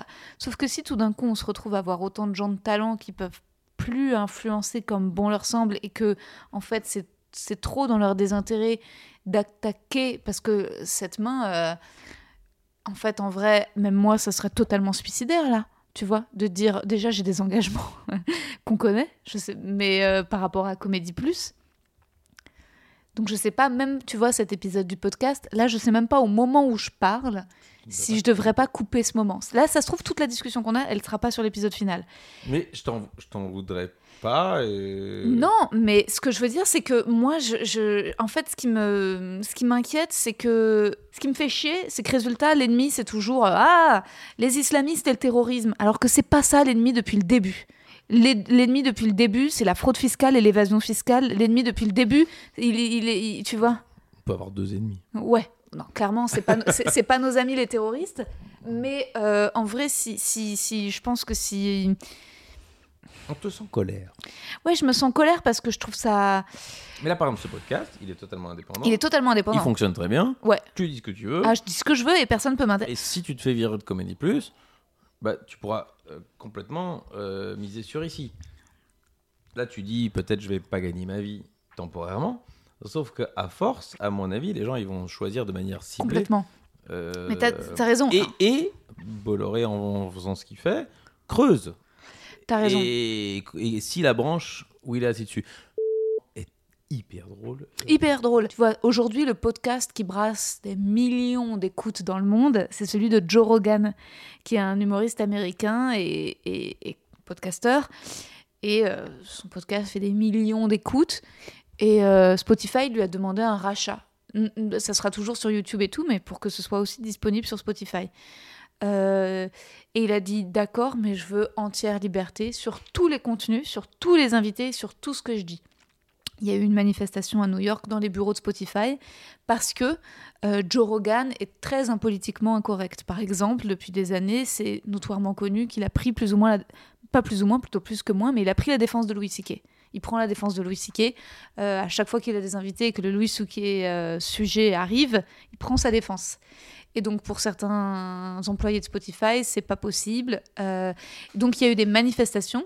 Et c'est des millions et des millions et des millions qui sont en jeu. Et Joe Rogan, il a dit, mais fuck. Enfin, en vrai. et, au final, le fait d'être. Et moi, je me souviens, parce que Joe Rogan, je connaissais ce spectacle. Et quand j'ai vu que plus ou moins, je sais plus, on m'a dit, ouais, Joe Rogan, il est de droite, il est un peu anard, il est un peu facho, attention. Et en fait, aujourd'hui, je vois que le fait d'être tellement à 100% dans son truc fait que il a, hum, enfin, en fait, il a révolué le podcast mondial parce que, enfin, après, il a eu, euh, enfin, il y a Marc Maron qui a eu Obama, mais lui, ça y est, il a les, il a les plus grands scientifiques de la Silicon Valley, de la tech, dans lesquels il rentre dedans. Il a eu quand même sur les présidents, il a refusé d'avoir Donald Trump dans son podcast. Donald Hmm. Trump, le, demander? Ouais, le supplier de passer chez lui. Moi, j'ai jamais osé te demander. ouais, bah, écoute, euh, je, t'as bien fait. J'ai fait comme euh, Oh. je faisais quand j'étais petit. Oh, bah, écoute. Que tu. Mais, euh, mais Joe Rogan, il a, il a refusé Donald Trump, qui rêvait de passer chez lui, et il a accepté Kenny West. Et alors, je te recommande l'épisode de Kenny West. C'est une pépite, quoi. Il le prend pour un con ou-. Pas du tout. Non, d'accord. Pas du tout, il le défend. Et moi, quand j'ai fait ça, je me suis dit, mais il est fou, parce qu'en fait, moi, j'ai peur pour lui. Je me suis dit, mais il va se mettre tout le monde à dos. Je veux dire, là où il y a une élection présidentielle, il prend le malade mental, débile machin, et il, lui- il lui donne une audience sur son pot- des millions et des, Mm. des gens qui potentiellement peuvent être séduits par lui. Et en fait, il s'est dit, ouais, mais c'est- ce que c'est la discussion que j'ai envie Ouais, d'avoir aujourd'hui, quoi. Et résultat, et après, bon, bah, c'est génial parce que enfin, je, je pense qu'il y aura pas de films qui seront comparables à cet épisode de Kanye West chez Joe Rogan en, en mode de c'est quoi les États-Unis aujourd'hui, quoi. Enfin, c'est et en même temps, c'est c'est pas c'est pas ridicule. Kanye West, il est pas. Il est, enfin, nous, il peut nous faire peur parce que c'est c'est que c'est que de l'émotion, c'est qu'il y a aucun discours rationnel, c'est que des trucs de Trump non plus, à mon avis. Ouais. euh, oui, en fait, ouais, Kanye West, il- En fait, si on a bien aimé Biden, c'est parce qu'il avait ouais, un peu raisonnable. On, on anticipait ses réactions Ouais. en européen qu'on était. Ouais, c'est clair. Mais euh, moi, ça m'a super. Enfin, ça m'a interrogé et je n'ai aucune réponse. Je connais très mal l'Amérique. Qu'il y ait la moitié des gens qui aient voté pour Trump la dernière fois m'avait complètement euh, déstabilisé. Et je crois que j'aimerais bien un jour euh, prendre une bagnole et traverser l'Amérique. Enfin, si un Ah jour j'avais deux mois et demi à tuer et m'arrêter de motel en, en bar parce que ces gens, ça doit, ça doit être un dépaysement fabuleux intellectuellement. Euh, Bah non mais non mais moi je, alors si je peux si je peux oser avoir un élément de réponse, je pense que c'est juste Et- vraiment l'émotion. L'émotion, c'est que l'émotion, euh, Alors, euh, sur euh, Kanye West, je peux même l'entendre. mais même sur mais même sur Mais Trump. Trump, moi, je, Parce sais pas à qui il pro- Mais procure parce que c'est un peu comme Marine Le Pen, c'était que des discours de. euh, re- en fait, il, il était assez brillant dans le fait de dire regardez, voici ces élites de Clinton, vo- vo- voici ceux qui ont le pouvoir. Moi, je suis pour le C'est pas self-made man. c'est une stratégie politique. C'est une stratégie politique. enfin, si ces gens étaient émouvants, euh, à la limite, euh, oui, ce serait dangereux. Non, Très mais- dangereux. Non, mais en fait, c'est pas émouvant dans le Marine sens. Le Pen, elle est pas émouvante. Non, Marie- ma- Si mais, mais, ma- Marine Le. Pen comme Trump, c'est des menteurs. Tu vois ce que je veux dire C'est des gens qui mentent. C'est des menteurs et c'est des gens qui font pas confiance à la science. Sauf qu'ils ils réussissent euh, à. à- Ils, vont sur un terrain qui fleurit aujourd'hui, euh, qui est celui du complotisme et des fake news et de. euh, moi, je me dis que du jeu, en fait. Ah bah, du jeu de. En fait, c'est le fait Ah, de dire. Bah, les- en fait, l'émotion, Ah c'est oui, de, oui. de refuser. En fait, c'est de penser que faire confiance à des experts, ce soit de l'élitisme. C'est ça qui est très dangereux. Et attention, hein, c'est dangereux ici aussi. hein. C'est dangereux en France aussi. Quand tu hold up, ça a été beaucoup, beaucoup, beaucoup regardé. hein. Ah oui, j'ai pas regardé et les, le peu d'extraits que j'ai vu m'a. m'a- Mais c'est rigolo parce que je le fais moi à, à- à petite échelle. Mon père occasionnellement m'envoie un truc par WhatsApp, tu vois les trucs. Et moi, je, je sais pas, on me les envoie jamais, mais euh, il me dit ah t'as vu ça quand même? Il sait que je traite l'actu. Et donc je lis le truc et je, et je vais chercher la source en fait. Et, et quand je vais chercher la source, je lui renvoie. Je dis, mais en fait, la personne qui dit avoir signé ça, c'est pas vrai. Et, elle, euh, et euh, il me dit, ah putain, je suis tellement con, je m'en veux, euh, je suis con qu'un politique. Et, et donc, euh, et je crois que malheureusement, il faut chacun, si on peut remettre deux personnes sur le droit chemin de Ouais. la réflexion, parce que quand je dis la, je, je, je, je pense pas que ces idées soient moins bonnes ou, ou que les miennes, mais en revanche, euh, toutes les fake news polluent absolument la réflexion. Et donc, si on peut quand même expliquer aux gens qu'est-ce qu'est un site d'information existant, qu'est-ce qui semble. Quand tu reçois un PDF par euh, WhatsApp, c'est louche déjà. C'est clair. quand et donc ça, je crois que malheureusement, il faut qu'on fasse tous un peu euh, euh, attention à ça. Et j'ai- j'aimais bien. je- c'est un garçon particulier. Et, je- le mec qui fait Nord Press en Belgique, c'est-à-dire que c'est l'équivalent de du Gorafi. Ok. Euh, parce que nous, on comment dire, un journal qui s'appelait Sud Presse. Et donc lui, il a créé Nord Presse, où il joue à ressembler à la presse pour piéger la presse. Mais le Gorafi l'assume totalement comme un site humoristique. Lui, il aime bien ne pas l'assumer et piéger les gens pour les prendre à leur propre jeu. Mais du coup, parfois, il y a des gens qui prennent ces articles comme étant... euh, regardez, bah, c'est marqué quand même. Et lui-même en vient à dire, à laisser dire, parce que justement, il veut voir jusqu'où ça va. Et, et je trouve que c'est assez... euh, Jubilatoire. ah, pour celui qui observe, c'est jubilatoire. Euh, Mais pour l'angoisse que ça procure sur euh, la relation des gens aux médias, oui. Ouais. Moi, j'y travaille dans les médias, hein, donc je vois le matin que c'est des humains qui...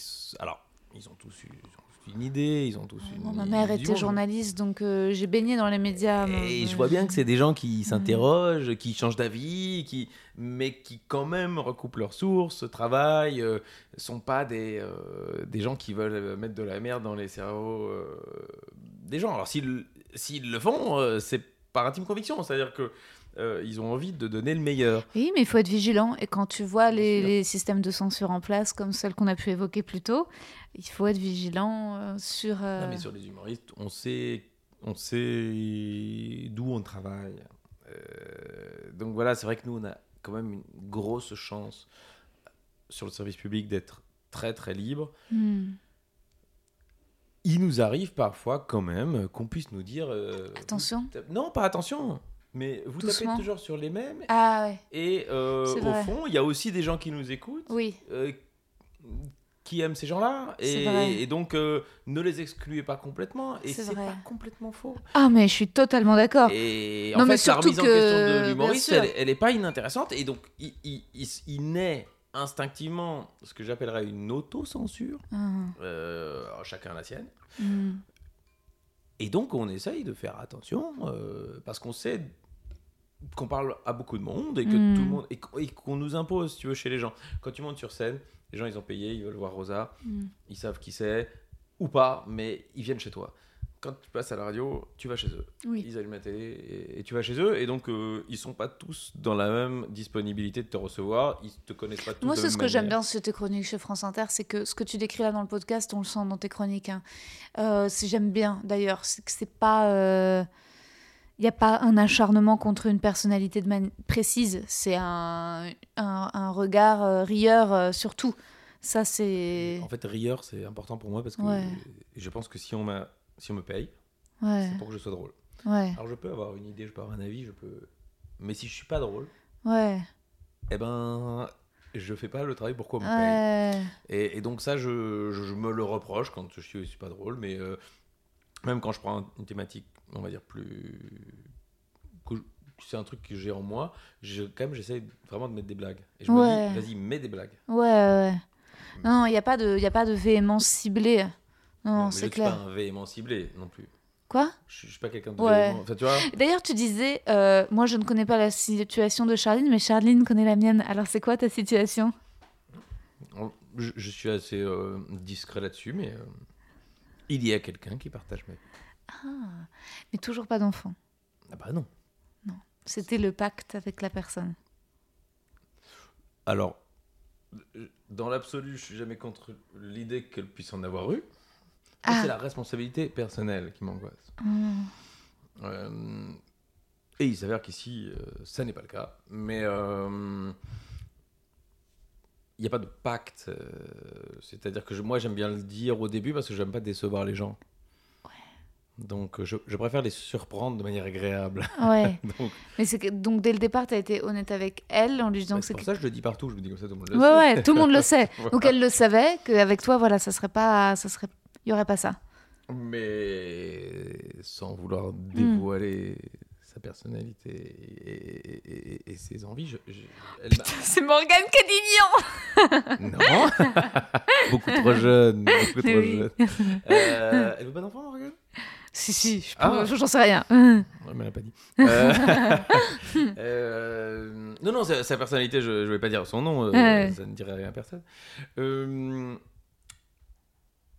Il s'avère qu'elle n'en voulait pas non plus. ah ouais, donc un super pont. Donc déjà, bah, déjà, un premier sujet de conversation. c'est clair. C'est clair, c'est un sacré premier sujet de conversation.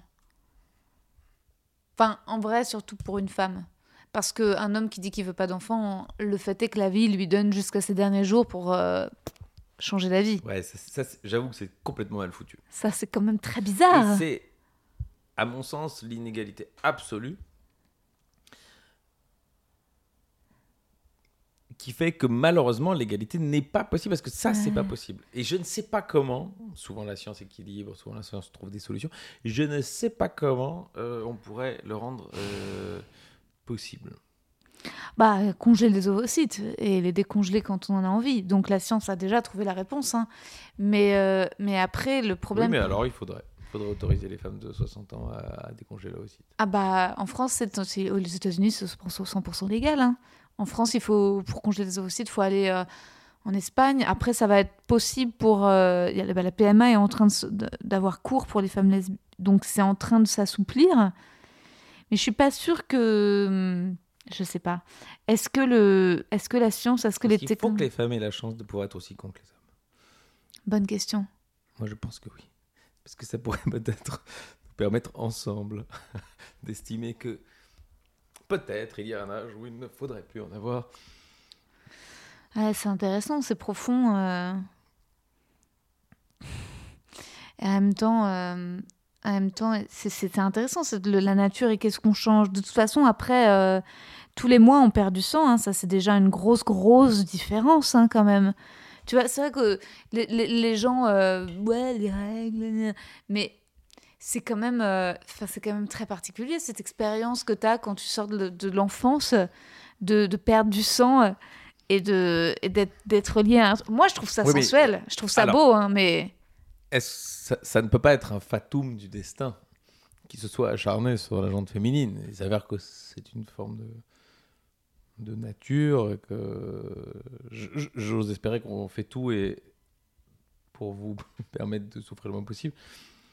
Mais j'avoue que l'homme ne se projette que très mal ouais mais c'est marrant parce que tu vois moi qui prends la pilule je pourrais euh, d'une certaine manière jouer un peu avec la nature c'est à dire que si je prends ma pilule en continu j'ai pas mes règles je- donc On j'ai la déjà expliqué ça. On a déjà expliqué ça.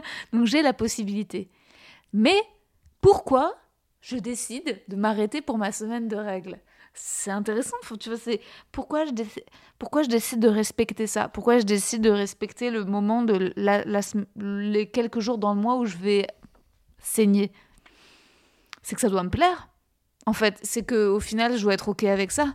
C'est, je sais pas comment dire. C'est euh,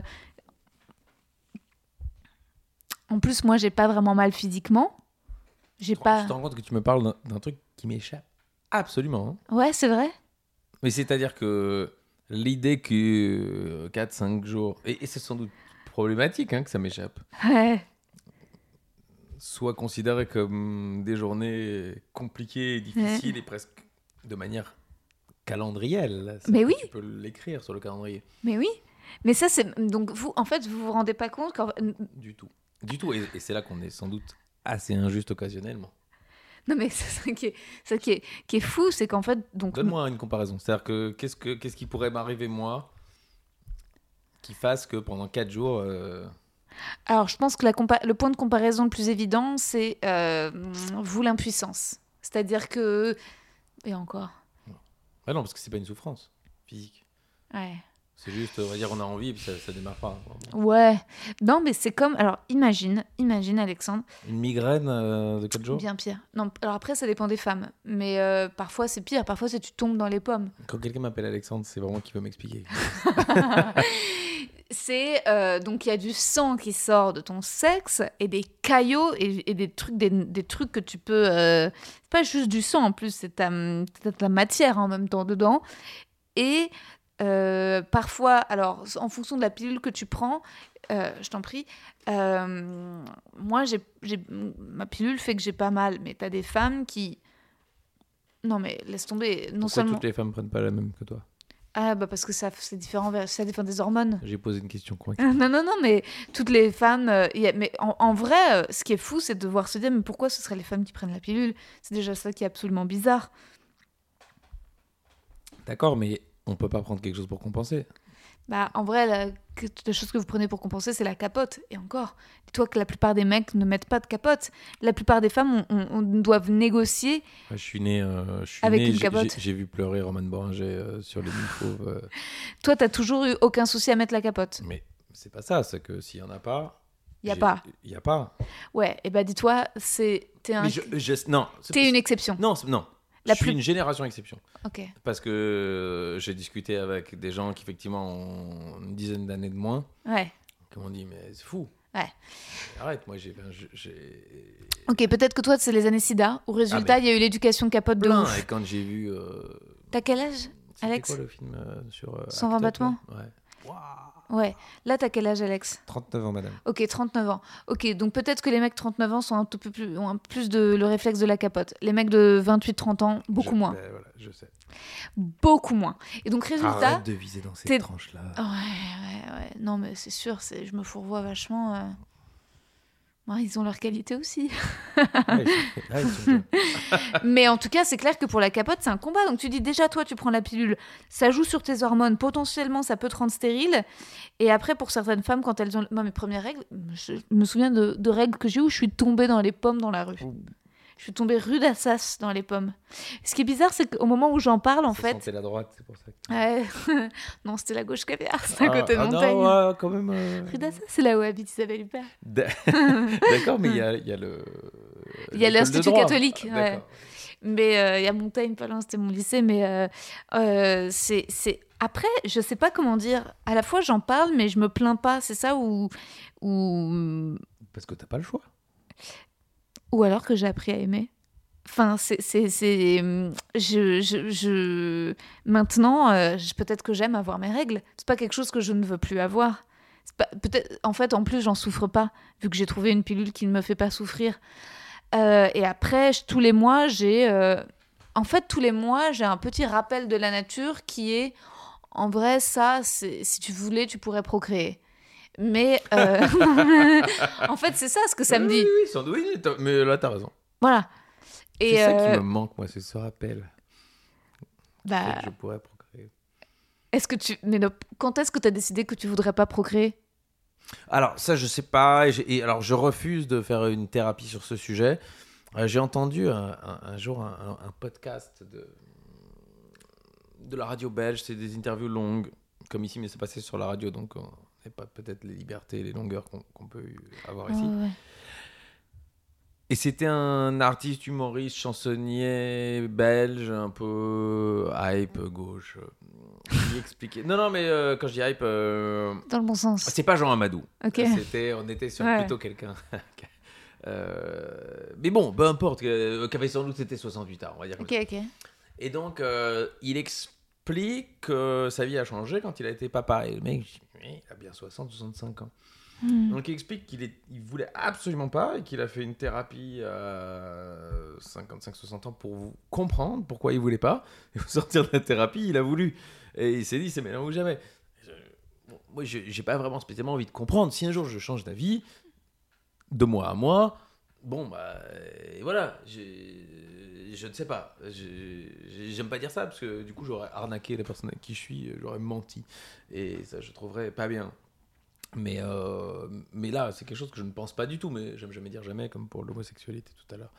Euh, et, donc, euh, je, ne sais pas d'où ça vient. Euh, est-ce- pas, Est-ce que c'est le divorce des parents? Est-ce que c'est le monde qui nous entoure? Est-ce que j'en veux à personne hein. Ou ton plaisir Ou le bonheur que Euh, tu as Ou l'angoisse quand j'en vois chez les autres qui prennent une énergie considérable, ou peut-être une pédophobie naturelle, euh, que que- qu'on devrait tous aussi s'interroger sur Ouais. est-ce qu'on ne l'a pas un peu, Bien sûr. euh, plutôt que de- d'assumer qu'il faille euh, se reproduire. Là, je pense qu'on est, on commence à être beaucoup de toute façon.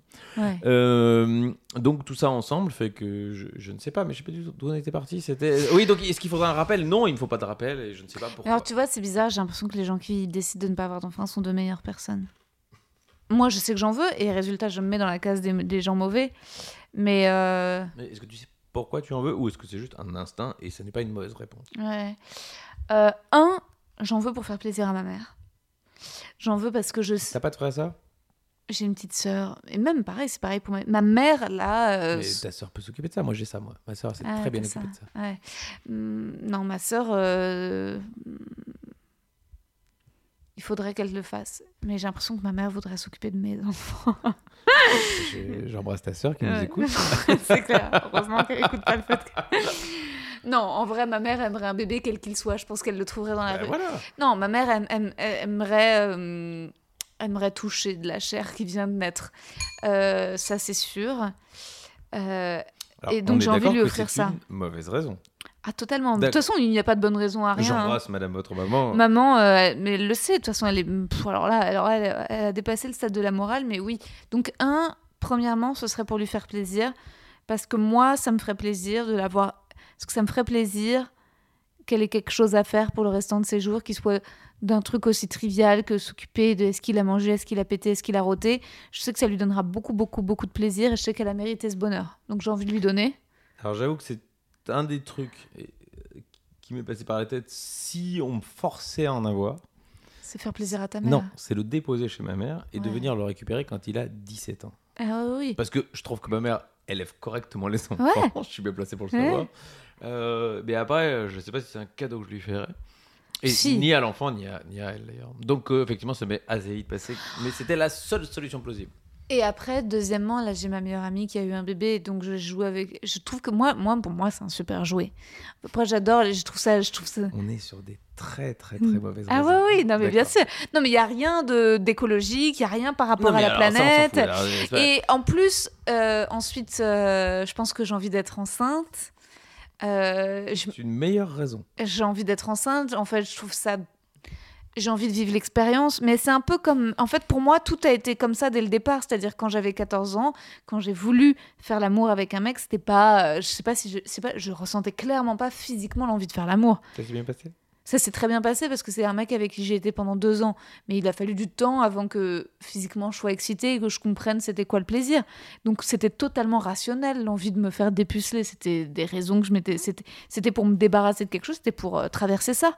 C'était purement rationnel. Et je pense que l'envie, d'être enceinte, c'est un pouvoir quoi en fait moi ça me le faire euh, je pense que c'est l'orgueil de me dire il y a une vie qui grandit à l'intérieur de moi je vais produire un être je trouve ça kiffant.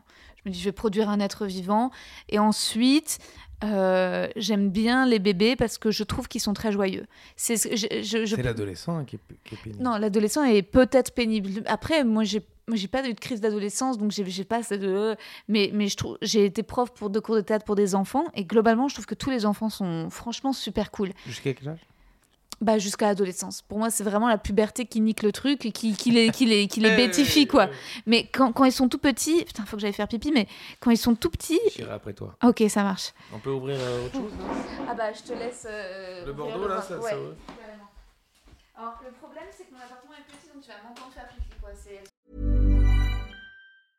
Hiring for your small business? If you're not looking for professionals on LinkedIn, you're looking in the wrong place. That's like looking for your car keys in a fish tank. LinkedIn helps you hire professionals you can't find anywhere else, even those who aren't actively searching for a new job but might be open to the perfect role. In a given month, over 70% of LinkedIn users don't even visit other leading job sites. So start looking in the right place. With LinkedIn, you can hire professionals like a professional. Post your free job on linkedin.com slash achieve today. Donc, là, il est parti faire pipi. Ce que je ne lui ai pas dit euh, pendant le début du podcast, c'est que euh, j'ai des pulsions ondinistes. Et donc là, j'entends. Bon, je pense qu'elle a un peu l'élégance de faire discrètement, donc elle ne fait pas tomber dans la cuvette. Je pense qu'elle essaye de viser les mailles sur le côté, mais j'entends quand même ce léger filet euh, qui n'est pas dénué euh, d'une certaine sensualité. Je le dis parce que souvent, les filles pensent que euh, ça casse quelque chose. Euh, donc elles font semblant de ne jamais devoir aller aux toilettes, et c'est pas vrai. Donc ici, nous sommes sur quelqu'un d'une génération, euh, la trentaine, hein, Rosa, elle est jeune, donc je pense qu'on est en train de passer ce cap-là. Plus sur les femmes plus âgées qui, qui elles, s'angoissent, je pense, de pensant que c'est quelque chose de, de- de trop personnel. Alors, elle pisse énormément. hein. Elle vient de nous témoigner le fait qu'elle pense qu'elle ne va jamais s'arrêter de pisser. Bon, là, on est sur autre chose, mais... Donc là, elle vient de tirer la chasse, donc je, vais arrêter ce monologue et le découvrira au moment où elle écoutera le podcast. Je serai très riche, j'aurai un appartement haussmanien et tu mens. Et je te dirais, tiens, les toilettes, c'est au fond du couloir. Mais c'est grand chez toi Ouais, mais bon, les toilettes donnent sur le salon. Résultat, euh, ça, c'est le seul truc, quoi. C'est que. T'es sûr que tu n'as pas d'impératif euh, de, Tu me dis quand tu dois filer, hein, on va pas. Comme elle veut pas d'enfant, je suis pas obligé de lui Putain. faire ce soir. Oh, génial. Est-ce que c'est une artiste comme toi, une humoriste? Ah, un peu... Mmh, intrusive. intrusive, ouais, ouais. Euh, Alors, c'est pas tant ça, parce qu'elle elle est aussi pudique que moi, donc, euh, et, je- et je pense qu'on ne, ne gagne jamais grand-chose Mmh. à exposer. C'est ton côté Charline. Bon, t'as vu, j'ai été beaucoup plus loin qu'elle n'ait jamais été avec moi. Ah non, mais c'est génial. Moi, j'adore cet épisode. Là, c'est clairement l'un de mes épisodes préférés. euh, C'est je génial. suis sûr que tu dis ça à tout le monde. Non, pas du tout. Les femmes, vous êtes toutes les mêmes. Non, on n'est pas tous les. Moi, je suis pas pareil. C'est pas vrai, c'est toi C'est moi la différence. je te jure, c'est moi. C'est quoi C'est pour ça que j'ai pas accepté, comme je le sentais un petit peu. Non, non, c'est euh, chouette. Donc euh, là, comme euh, On parlait des tu es allé aux toilettes, Ouais. Ah oui, c'est à toi d'y aller. je vais aller aux toilettes, euh, sache que pendant que tu étais aux toilettes, j'ai monologué. Mais j'entendais un bruit, ouais. Et donc, je te demanderai gentiment de monologuer, Ok. et ce qui me permettra de découvrir, lors de la publication de l'épisode, Ah ouais, ok, ça marche. Je vais faire tu ça. as dit pendant mon absence. Ok, très bien. Alors, donc là, Alex Vizorek est allé aux toilettes et moi, euh, j'ai de côté le poème que j'ai écrit pour lui. On a d'abord bu une bouteille de champagne que Alex avait apportée et maintenant. Ah oui, mais ça, c'est euh, c'est parce que c'est des toilettes de filles. ouais, mais pas, pas assez souvent. Et euh, voilà, et donc là, il y a des petites cartes rigolotes, et je vais peut-être lui faire des petites cartes rigolotes quand il sera de retour. Et euh, voilà, ça me fait très plaisir qu'Alex soit là, parce que juste avant qu'il soit arrivé, j'ai une super mauvaise euh, nouvelle, dont je parlerai peut-être peut-être en intro ou en intro de cet épisode. On verra, peut-être que j'en parlerai même avant dans l'édition Les Meufs que je ken. Mais voilà, c'était par rapport à un casting que j'ai passé où j'ai eu une réponse négative. Mais je pense que si j'en parle là pendant qu'Alex est aux toilettes, ça va trop me déprimer. Donc euh, je me concentre sur euh, les cartes que je vais lui lire et peut-être réfléchir à la question que je vais lui poser. Tiens, d'abord je vais goûter mon vin. Je sais pas ce qu'il vaut mon vin. hein. Est-ce que je lui révèle le prix du vin? Ok, euh, allez. Euh, alors, ah oui, bonne question. Il est. Euh, tulut, tulut. De toute façon, on va passer aux questions. Jusque-là, c'était l'intro. C'était, il est 21h. Ça fait une heure et demie que tu es là. Donc, de toute façon, c'est déjà long. Donc, on va passer aux petites questions. Tu coupes un maximum, hein. tu gardes que ce qui est drôle. Ah, moi, mais là, franchement, je vois pas grand-chose à couper. Pas drôle. Alors, euh, je te pose des questions et tu me réponds très rapidement ou plus longuement, ou on peut en discuter. euh, Ça sort d'un jeu de société. Ouais, alors ça, c'est le, c'est marrant parce que c'est. par- Oui, ça c'est une copine qui a, qui a créé un, un jeu, euh, Edwina, et je trouve les questions rigolotes. Mais il n'y a, pas de- Euh, y a rien à gagner. C'est juste se dévoiler. Ouais, c'est juste se dévoiler. Euh, Tu choisis ou tu tires au sort hmm, Non, je choisis. Je vais quand même dire aux gens, tu choisis parce que tu viens d'évacuer trois questions. Oui, c'était des questions qui sont toutes sur les bébés. Et je. on- Je pense qu'on a bien donné sur ce sujet. ouais. Oui. Les sextoys, pour ou contre Bon, absolument pour, pourquoi pas Ok. des gens contre? Moi, par exemple, je suis pas sûre d'être pour. Eh ben, j'aurais pas mis 5 balles là-dessus. Pourquoi t'es pour? Bon, parce que c'est. Bon, Non, mais est-ce que quand tu fais l'amour avec ta copine, vous faites intervenir des sextoys dans Ah votre- bah alors. euh, Oui. Alors, bah si. ah, bien joué. Euh, euh, pour le coup, Oui, pas tant. mais de temps en temps. Mais non, non, mais c'est-à-dire que si arrivait le, le dossier, je- a priori, ça a été inventé pour que ce soit plus original, plus varié, mieux, différent, autre chose. Ça a été inventé parce que les femmes sont clitoridiennes. hein. C'est juste pour ça que ça a été Alors, j'ai entendu parler de cette théorie. C'est vrai Ah bah, bien sûr Toutes. Toutes Non, alors après, ce qu'il y a, c'est que le clitoris, il y a des ramifications dans le vagin. J'ai entendu aussi ça. Voilà. C'est compliqué. Avouez, euh, en vrai, je veux bien qu'on soit pas bien doué, mais c'est quand même compliqué. Attends, t'as 39 ans pour, pour moi, pour, je pensais que tu savais, quoi. Écoute, je vais pas te dire que je sais pas. non, mais... vraiment, moi, mon conseil, c'est faire Non, mais un max de quête. Ça peut pas être une quête. Il n'y a pas de quête, il n'y a rien, il n'y a aucun trophée à l'intérieur du vagin. Mais oui, c'est pour ça il faut, il faut qu'on- il faudrait nous Ah, c'est tout est dehors. Mais c'est d'ailleurs, c'est des- une belle métaphore de la vie, en fait. Il n'y a rien à... Tu vois, tout est là, quoi. non, mais tout est là, dehors, devant, quoi. C'est génial. Ouais. J'aime bien. D'où les sextoys. Mais... euh, Mais non, mais bon, non, mais il y, a- il y a deux. il y a deux- Enfin, en fait, l'idée. Moi, il y a un truc que j'ai jamais utilisé et tu vois, Ah. ça j'aimerais bien, c'est le wong. Apparemment, c'est un. En fait, tu sais quoi, j'ai jamais fait l'amour avec un mec qui ose me dire Est-ce que tu peux me dire qu'est-ce que c'est qu'un wang le wang. apparemment, C'est un truc vibrant que le mec met sur le vagin de la nana et plus ou moins ça vibre et, et comme ça, ça lui permet de faire On est l'amour. proche du cock ring? Euh, je crois pas. je mélange tout. je crois que tu mélanges tout. Je crois que le- wang, c'est censé. Et je suis pas une spécialiste non plus, hein, mais le wang, et je l'ai jamais fait, mais j'ai une copine qui m'en a Tu sais parlé. qu'il y a des gens qui vont t'envoyer des Oh, mais me après ce podcast. Envoyez-moi plein de wang et faites-moi gagner Il de y a des gens l'argent. qui vont sonner à la porte avec des wangs en main. Euh, ça non, Non ça c'est trop.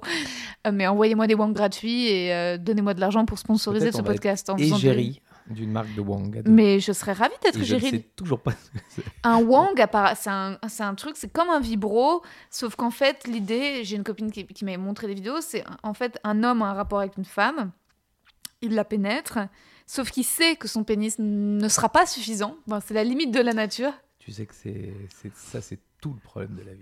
C'est C'est tout. qu'on sait que ça sera pas suffisant. Qu'importe la taille. Oui. Oui, je sais bien. Ça, ça- ça- ça ne suffira Et pas. c'est pour ça qu'on a inventé la littérature, la musique, euh, la peinture. Parce qu'il fallait quelque chose en plus que la taille du sexe, Mmh, ouais, c'est vrai. je pense. Ouais, c'est vrai. Mais du coup, après, les femmes se le sont appropriées, voire même l'utilisent mieux que nous. On a beau inventer des instruments de musique, la chanson, c'est Barbara qui nique le game. Mmh. Donc voilà. Ouais, bah c'est vrai, je suis d'accord avec toi. Et apparemment, le wang, c'est un truc qui permet à l'homme de faire jouir la femme par le clito pendant qu'ils font l'amour. C'est-à-dire que lui, ça lui offre quand même le fun de la pénétration. Génial. Vraiment. Pourquoi on m'a jamais. Envoyez-moi à moi les Non, wangs. mais attends, mais surtout que toi, tu. Alors, ah, mais je sais pas si c'est vraiment ton image. Genre, Alex Vizorek. wang. non mais Alex Vizorek a déjà euh, utilisé son pénis. Bah, Alex Vizorek a utilisé son pénis, mais pas qu'on le sache au Molière. En tout cas, c'est jamais. euh, J'aime bien que ça reste euh, dans la sphère privée, mais je ne voudrais pas. Mais fais une chronique sur le wang, et si tu veux, je t'enverrai plus d'infos que je trouve sur internet. Bah, il va falloir qu'on bosse. hein. On ne fait pas une chronique comme ça sans connaître le sujet. hein. Je t'enverrai des. Je, je prendrai ton mail, comme ça je me permettrai de te déranger pas par texto. Que je ne vais pas donner euh, sur le podcast. Bon, j'ai ton, euh, j'ai ton 06. Mais à toi, je le donne, ah bien oui, sûr. bien sûr. Bon, prochaine question. Euh, les jeux à gratter pour ou contre? Alors, moi, je suis un passionné du jeu qui rapporte de l'argent. Et euh, je- quand je dis ça, vraiment, le plaisir, c'est pas ça doit une endorphine quelconque qui existe dans le cerveau de certaines personnes, mais à mon avis, une grande majorité, c'est entre le moment où tu mets les chiffres sur la grille d'euro million. Là, on sort, euh, je sais pas quand ce sera diffusé, mais il y a eu des cagnottes de 200 millions. Et à l'euro million jusqu'à vendredi dernier où c'est tombé. Eh bien, j'ai joué chaque fois. Et, entre le moment où je mets les, croix sur la grille et le tirage, je vais sur des sites d'immobilier. Et je vais regarder euh, les appartements que j'aimerais bien. Euh, et je prends un plaisir considérable pour 2,50€ le prix de la grille à euh, me dire bah voilà ça c'est sûr vendredi je regarde le tirage. Samedi matin j'appelle notre ami agent immobilier pour lui dire c'est bon je vais même pas discuter le prix ça n'est pas En fait, les Français t'aiment parce qu'ils acceptent de la part d'un Belge qui puisse aimer l'argent alors qu'ils détesteraient ça chez un Français. Alors, euh, c'est pas que j'aime l'argent, c'est que euh, j'aime euh, l'idée de, de, de- de- de liberté absolue. Euh, mais elle passe malheureusement dans nos sociétés capitalistes en partie par l'argent. Maintenant, je trouve toujours important qu'on me paye. Je ne dis pas ça pour un podcast où je suis ravi Ah ouais, je suis désolée. Mais, non, mais c'est euh, pas vrai. Tu m'as, tu m'as- sache que euh, ces chips poivre et sel sont de chez Picard. Hop. Ça fait plaisir. C'est presque trop. J'aurais pas demandé autant. Euh, je trouve que quand on me demande quelque chose, c'est important qu'on me paye. Parce que voilà, c'est du travail. euh, mais euh, j'accepte des trucs où je- j'estime être totalement trop payé pour ce que je fais. Pour pouvoir à côté, très volontiers, accepter des choses où je pense que même j'aurais payé pour le faire. Euh, Donc au fond, ça s'équilibre un peu. Mais euh, j'aime pas qu'on me le propose pas. J'ai déjà refusé des salaires, mais euh, l'idée que ce soit une évidence qu'un artiste, euh, parce qu'on met une caméra devant lui, ne doivent pas être payés, je, trouve que c'est pas bien. Mais c'est pas bien parce que j'ai le loisir aujourd'hui de dire que c'est pas bien. Quand j'ai sortais de Florent, j'ai fait deux trois choses pas payées parce que j'estimais à ce moment-là que moi-même j'apprenais quelque chose.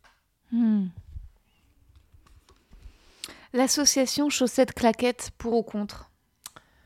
Alors, étant d'un pays du Nord où le bon goût euh, n'est quand même pas, euh, de mise. pas dit de mise, mais pas une énorme spécialité. C'est si pas la spécialité. Le belge, le bon goût, c'est pas votre truc. Quand tu, C'est pas. quand tu Mais penses bon goût, Tu penses pas tu Belgique. dis pas ah, Ah, nos amis belges. ah non, Ah, non. là, ils ont une longueur d'avance. Euh, donc euh, effectivement, je ne suis jamais allé jusqu'à la claquette chaussette. En revanche, euh, je suis un grand amateur de pantoufles. Ah bon, En- Aucun souci avec. Alors, là, tu parles à une. J'adore les pantoufles. J'espère que ma compagne nous écoute et qu'elle se sent un peu menacée. Là, tu, là, tu crois que c'est le seul endroit où elle se n'aime pas les pantoufles et elle sait que j'adore ça. Et j'en ai des splendides et j'en ai des dégueulasses, mais j'en ai plein. Bah, en tout cas, écoute, je, je, je parle à ta compagne et je lui dis que si un jour elle décide de te quitter et que tu viens pleurer dans mes bras, elle pourrait être heureuse pour toi que tu viens pleurer dans les bras de quelqu'un qui, comme toi, aime les pantoufles. Je pense qu'on est clairement parti sur, sur une dispute. Du podcast. Putain, ne plus à jamais avoir des gens maqués Non, dans le podcast. vrai, Franchement, moi, j'en peux plus des gens maqués, quoi. C'est- je- du On double ne discours. jamais. Ouais, bon. Alors ça, c'est vraiment un truc important, c'est qu'il faut pas se disputer. Ah ouais, putain, c'est ouf, mais à 55 ans, comment tu fais pour pas te discuter? T'exagères, t'exagères. Non, mais ça, c'est incroyable de pas se disputer. Non, je pense de pas disputer. La seule façon que je vois de pas se disputer, c'est qu'elle puisse être méchante et, te- et tu laisses passer. Non, Ah ouais? Je dirais jamais ça. Ah non, moi aussi, quelqu'un est méchant avec moi. euh, mais euh, un homme ou une femme, euh, je coupe les ponts. Ah ouais, c'est vrai. Ah, je, je- je- genre, la méchanceté. La méchanceté, c'est quelque chose de, de, de horrible. Et, et, et quand on a la chance de pas être obligé de la supporter, euh, il faut vraiment s'en s'en éloigner. Ah, moi, je crois que c'est un pacte que je fais signer au mec. C'est peut-être pour ça que je suis célibataire. Je suis là. Faudra vraiment que tu m'autorises de temps en temps à être méchante et que tu laisses pisser et en échange, je te sucerai. Mais vraiment, je t'assure, ça s'équilibre. Ça, c'est une négociation. Non, et jusqu'à présent, ça a fonctionné. bah oui, je le vois. oui. La chemise à manches courtes ou chemisette Ah non, non, non, non, ça non, ça c'est non. Et pourtant, Dieu sait, si euh, j'aurais toléré jusqu'au claquet de chaussettes, hein, euh, parce que j'estime que c'est l'été, la chemise à manches courtes. Non, non, bah non, bien sûr que non. J'adore. Regarder des émissions de télé-réalité pour ou contre? Alors, en vrai, pour. Pour, 100% pour. Quand j'y pense, parce que je l'ai je fait, donc euh, je serais malhonnête de ne pas le dire. Ma grande passion à l'époque, c'était la ferme célébrité. t'étais né, ne me regarde pas. Non, mais moi, j'étais, moi, j'ai les seules téléréalités que j'ai regardées, c'est les États-Unis. J'ai regardé Real Housewives of Beverly Hills. Excuse me. Toi, tu Euh, parles pas anglais, tu regardes? Euh, Alors, j'ai pas une grande culture anglophone, mais je, je- j'ai appris. Euh, parce qu'à un moment, quand les gens te parlent de Louis C.K., de, de, de Kevin Hart, de, de- comment il s'appelle l'autre, fantastique. Bill Burr, Non, non, le- Jerry Seinfeld, Alors, euh, oui. Richard Pryor. Non, non, non, non, non. euh, elle est... Il est venu à Paris. Je suis allé le voir à Paris. Je suis allé le voir à Paris. euh. Ricky Gervais. Alors, Ricky Gervais, j'adore, mais j'ai pas vu non plus. Je suis Ah, allé mais- voir Kevin Hart à l'Olympia. Ouais. Je suis allé voir Louis C.K. à l'Olympia. Et je suis allé voir euh, celui qui fume comme ça. Le Ah, Dave Chappelle. Dave Chappelle. Et j'ai appris à aimer le stand-up américain. euh, et les noms que tu m'as cités, je les connais. J'ai pas vu des shows de tout le monde. Euh, Jérémy Selznick. Ah oui, Anthony Jeselnik. Ouais. Moi, je t'ai pas, pas- je t'ai pas parlé d'humour parce que j'ai envie de. Enfin, j'ai adoré ton premier spectacle. J'ai trouvé. tr- Je veux dire. euh, C'est juste que, en fait, pour moi, c'est peut-être là l'endroit d'intime que j'ai pas envie de violer. C'est que te poser les questions de quel sera ton prochain spectacle, j'ai l'impression que tout le monde te harcèle un peu avec cette question parce que tu as eu un spectacle qui a eu beaucoup de succès depuis 10 ans et que tout le monde est à l'un, le prochain, le prochain. Et qu'à chaque fois, je t'ai entendu beaucoup te justifier de mais non, mais ça arrive, mais laissez-moi. Et donc, j'avais pas envie de. Non, que le podcast, il est, ce il est soit- là, il est annoncé, j'ai joué euh, 5-6 fois en Comedy Club. Mais non, je- moi, je, alors, je préfère. euh, euh, j'aime bien le côté joute de ton podcast, comme j'aimais bien celui de, de Fanny, et que j'aime bien les thématiques, et j'aime bien qu'on parle d'autres choses. Hmm. Et surtout, les gens choisissent. Bah, Fanny, ont pas envie de son m'entendre podcast, c'était beaucoup sur l'ambition. Son podcast, le podcast, le, le- pour moi, la thématique de ton interview avec Fanny, c'était beaucoup sur qu'est-ce qui te manque, qu'est-ce qui te manque, est-ce que tu Et en fait, ta réponse principale, mais qui pour moi est celle de la fin de ton spectacle. mais- Bah, tu dis que tu as déjà. En fait, c'est c'est un truc très philosophique de euh, par rapport à. Enfin, moi, de ce que j'ai ressenti, c'est ce que tu dis, c'est que par rapport à l'objectif, pas l'objectif, mais le, le désir de départ, la vie t'a déjà donné beaucoup de joie. Donc en fait, tout est du plus. Et, Mhm. et- et que, et que résultat, il y a une attitude extrêmement euh, modeste et pas bagarreuse. Et, et plutôt saine et heureuse en fait. Et comme moi, euh, je cherche les endroits de conflit, ça m'intéressait plus de, de, de- tu vois. Mais cela dit, il n'y en a pas eu beaucoup. Mais tu cherches pas les endroits de conflit, je trouve. En Non. revanche, tu cherches un autre truc, et ce pourquoi j'ai trouvé que c'était chouette de venir, c'est la séduction. ouais. Et je pense que notre métier, moi je l'ai dit beaucoup, euh, et j'en suis absolument persuadé, si j'avais été un grand séducteur, jamais j'aurais fait ce métier. Et c'était ma chance de ne pas l'être dans cette période où on a parlé tout à l'heure, où j'osais pas Mm. dire. Euh, au fond, ce métier m'a permis de, pendant une heure sur scène, parler Hmm. à, certes tout le monde, mais Aux des femmes. femmes. à qui, bah, au fond, c'est- ma meilleure méthode de séduction. C'est-à-dire que si tu viens me voir pendant 1h20 et que tu adhères à qui je suis, à ce que je suis, à ce pourquoi euh, je suis monté sur scène, ben moi j'ai fait ma part du taf. Hmm. Et ça, c'est quand même énorme. Et de la même manière, c'est pour ça que je te disais tout à l'heure que je t'es plutôt contre l'idée de conquête. Parce que si Mm. après 1h20, tu m'as vu et tu fais ouais, bof, j'ai donné ce que j'avais de mieux à ce Mm. moment-là. Hmm. Si tu n'en veux pas, si tu ne le prends pas, c'est pas grave, mais c'est qu'il y a un truc qui matche pas. Donc Ouais. autant pas aller à l'encontre de ça. Et je ne sais pas du coup, dans la relation de la femme à la scène, et là je vais te réinterviewer, euh, est-ce qu'il y a aussi Bien sûr. Enfin, en tout cas pour moi. ouais, Est-ce que tu trouves que c'est là où tu es la plus séduisante? Oui, oui, oui. D'accord. Ouais, ouais, pareil. Je vais venir te voir sur scène. Ouais, viens. Non, non, euh, vraiment, euh, j'ai l'impression que c'est ce que j'ai le plus Tu as une intéressant. très belle affiche. L'affiche, j'en suis chouette, le contente. Le, le photographe, c'est un ami, Manuel, maintenant, euh, il est super. euh, et je pense qu'elle est rigolote et qu'elle et, et qu'elle est en fait assez, hum, assez humble, quoi. Parce qu'en fait, comme elle rappelle un profil Tinder, euh, c'est toujours la, la violence de la vie de swipe gauche ou swipe droite, quoi. tu vois Donc tu J'ai choisis. jamais fait ça. T'as jamais fait Tinder? Jamais. Putain, t'as de la chance. Je sais pas. hein. Écoute, franchement, moi, ça marche pas du tout pour moi.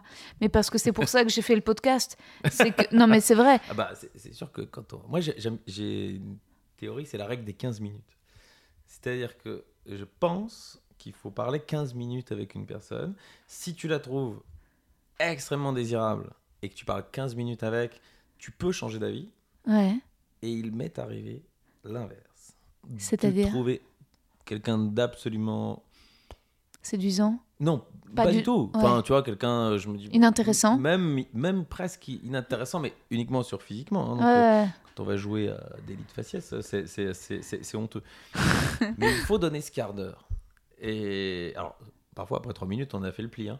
Ouais. Mais euh, parfois, il faut bien. Et, et en un quart d'heure, ton avis à ce moment-là est beaucoup plus forgé. Hmm. Et donc, ce que tu disais tout à l'heure dans le poème. Ouais, dans le poème. Alors euh, sur le, le physique, Ouais. bah, bien sûr que c'est une première approche, mais c'est même au-delà du physique. C'est le choix des vêtements, c'est la façon dont on se regarde, c'est la façon dont euh, on sent dans le, dans le comportement le recul sur qui on est. Mhm. Euh, tout ça fait un tout. Et après, il faut ces 15 minutes quand même. Hmm. C'est beau. Je ne sais pas. Mais c'est comme ça. Waouh Je vais pas vous donner tout de suite mes impressions parce que euh, il y en a trop, mais bon, quelques points. J'ai arrêté l'épisode ici euh, et je vous propose d'aller sur ma chaîne YouTube pour retrouver les belles réponses d'Alex au questionnaire de Proust. 2. Je vais continuer à m'améliorer à la technique sonore du podcast. Cet épisode a été enregistré en novembre 2020. Or, désormais, je demande à mes invités de mettre les écouteurs pour qu'ils aient un retour et ne s'éloignent pas trop du micro. Ça permet que ma voix soit pas plus forte que celle de l'invité. Troisième et dernier point, merci Alex. Je t'adore, tu es un amour. Merci de m'avoir suivi dans les raisonnements les plus tortueux. Je suis très fière de nos délirantes arabesques, des chemins inattendus qu'on a pris, assez risqués, il y a toujours un risque à parler le cœur ouvert. Chers auditeurs, merci d'avoir participé vous aussi mentalement à nos montagnes russes. J'espère que vous n'avez pas trop le tournis, que vous avez ri et que cela vous donne envie aussi d'exprimer vos désirs, vos colères, votre folie. Je vous embrasse.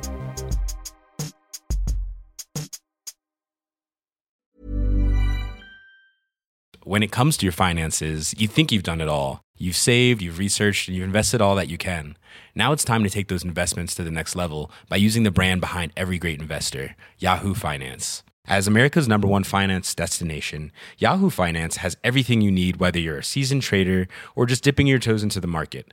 Join the millions of investors who trust Yahoo Finance to guide them on their financial journey.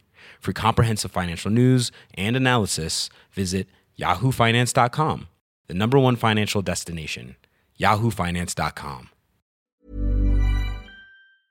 Vous avez aimé cet épisode? N'hésitez pas à le dire en faisant une petite story, en taguant mon compte et celui du podcast, at que je veux ken sur Insta. Vous pouvez également soutenir mon travail en venant voir mon spectacle, en lisant mon livre et en commentant sur YouTube les replays vidéo de mes chroniques sur France Inter. Je suis tous les mardis dans Zoom Zoom Zen. Merci, bisous.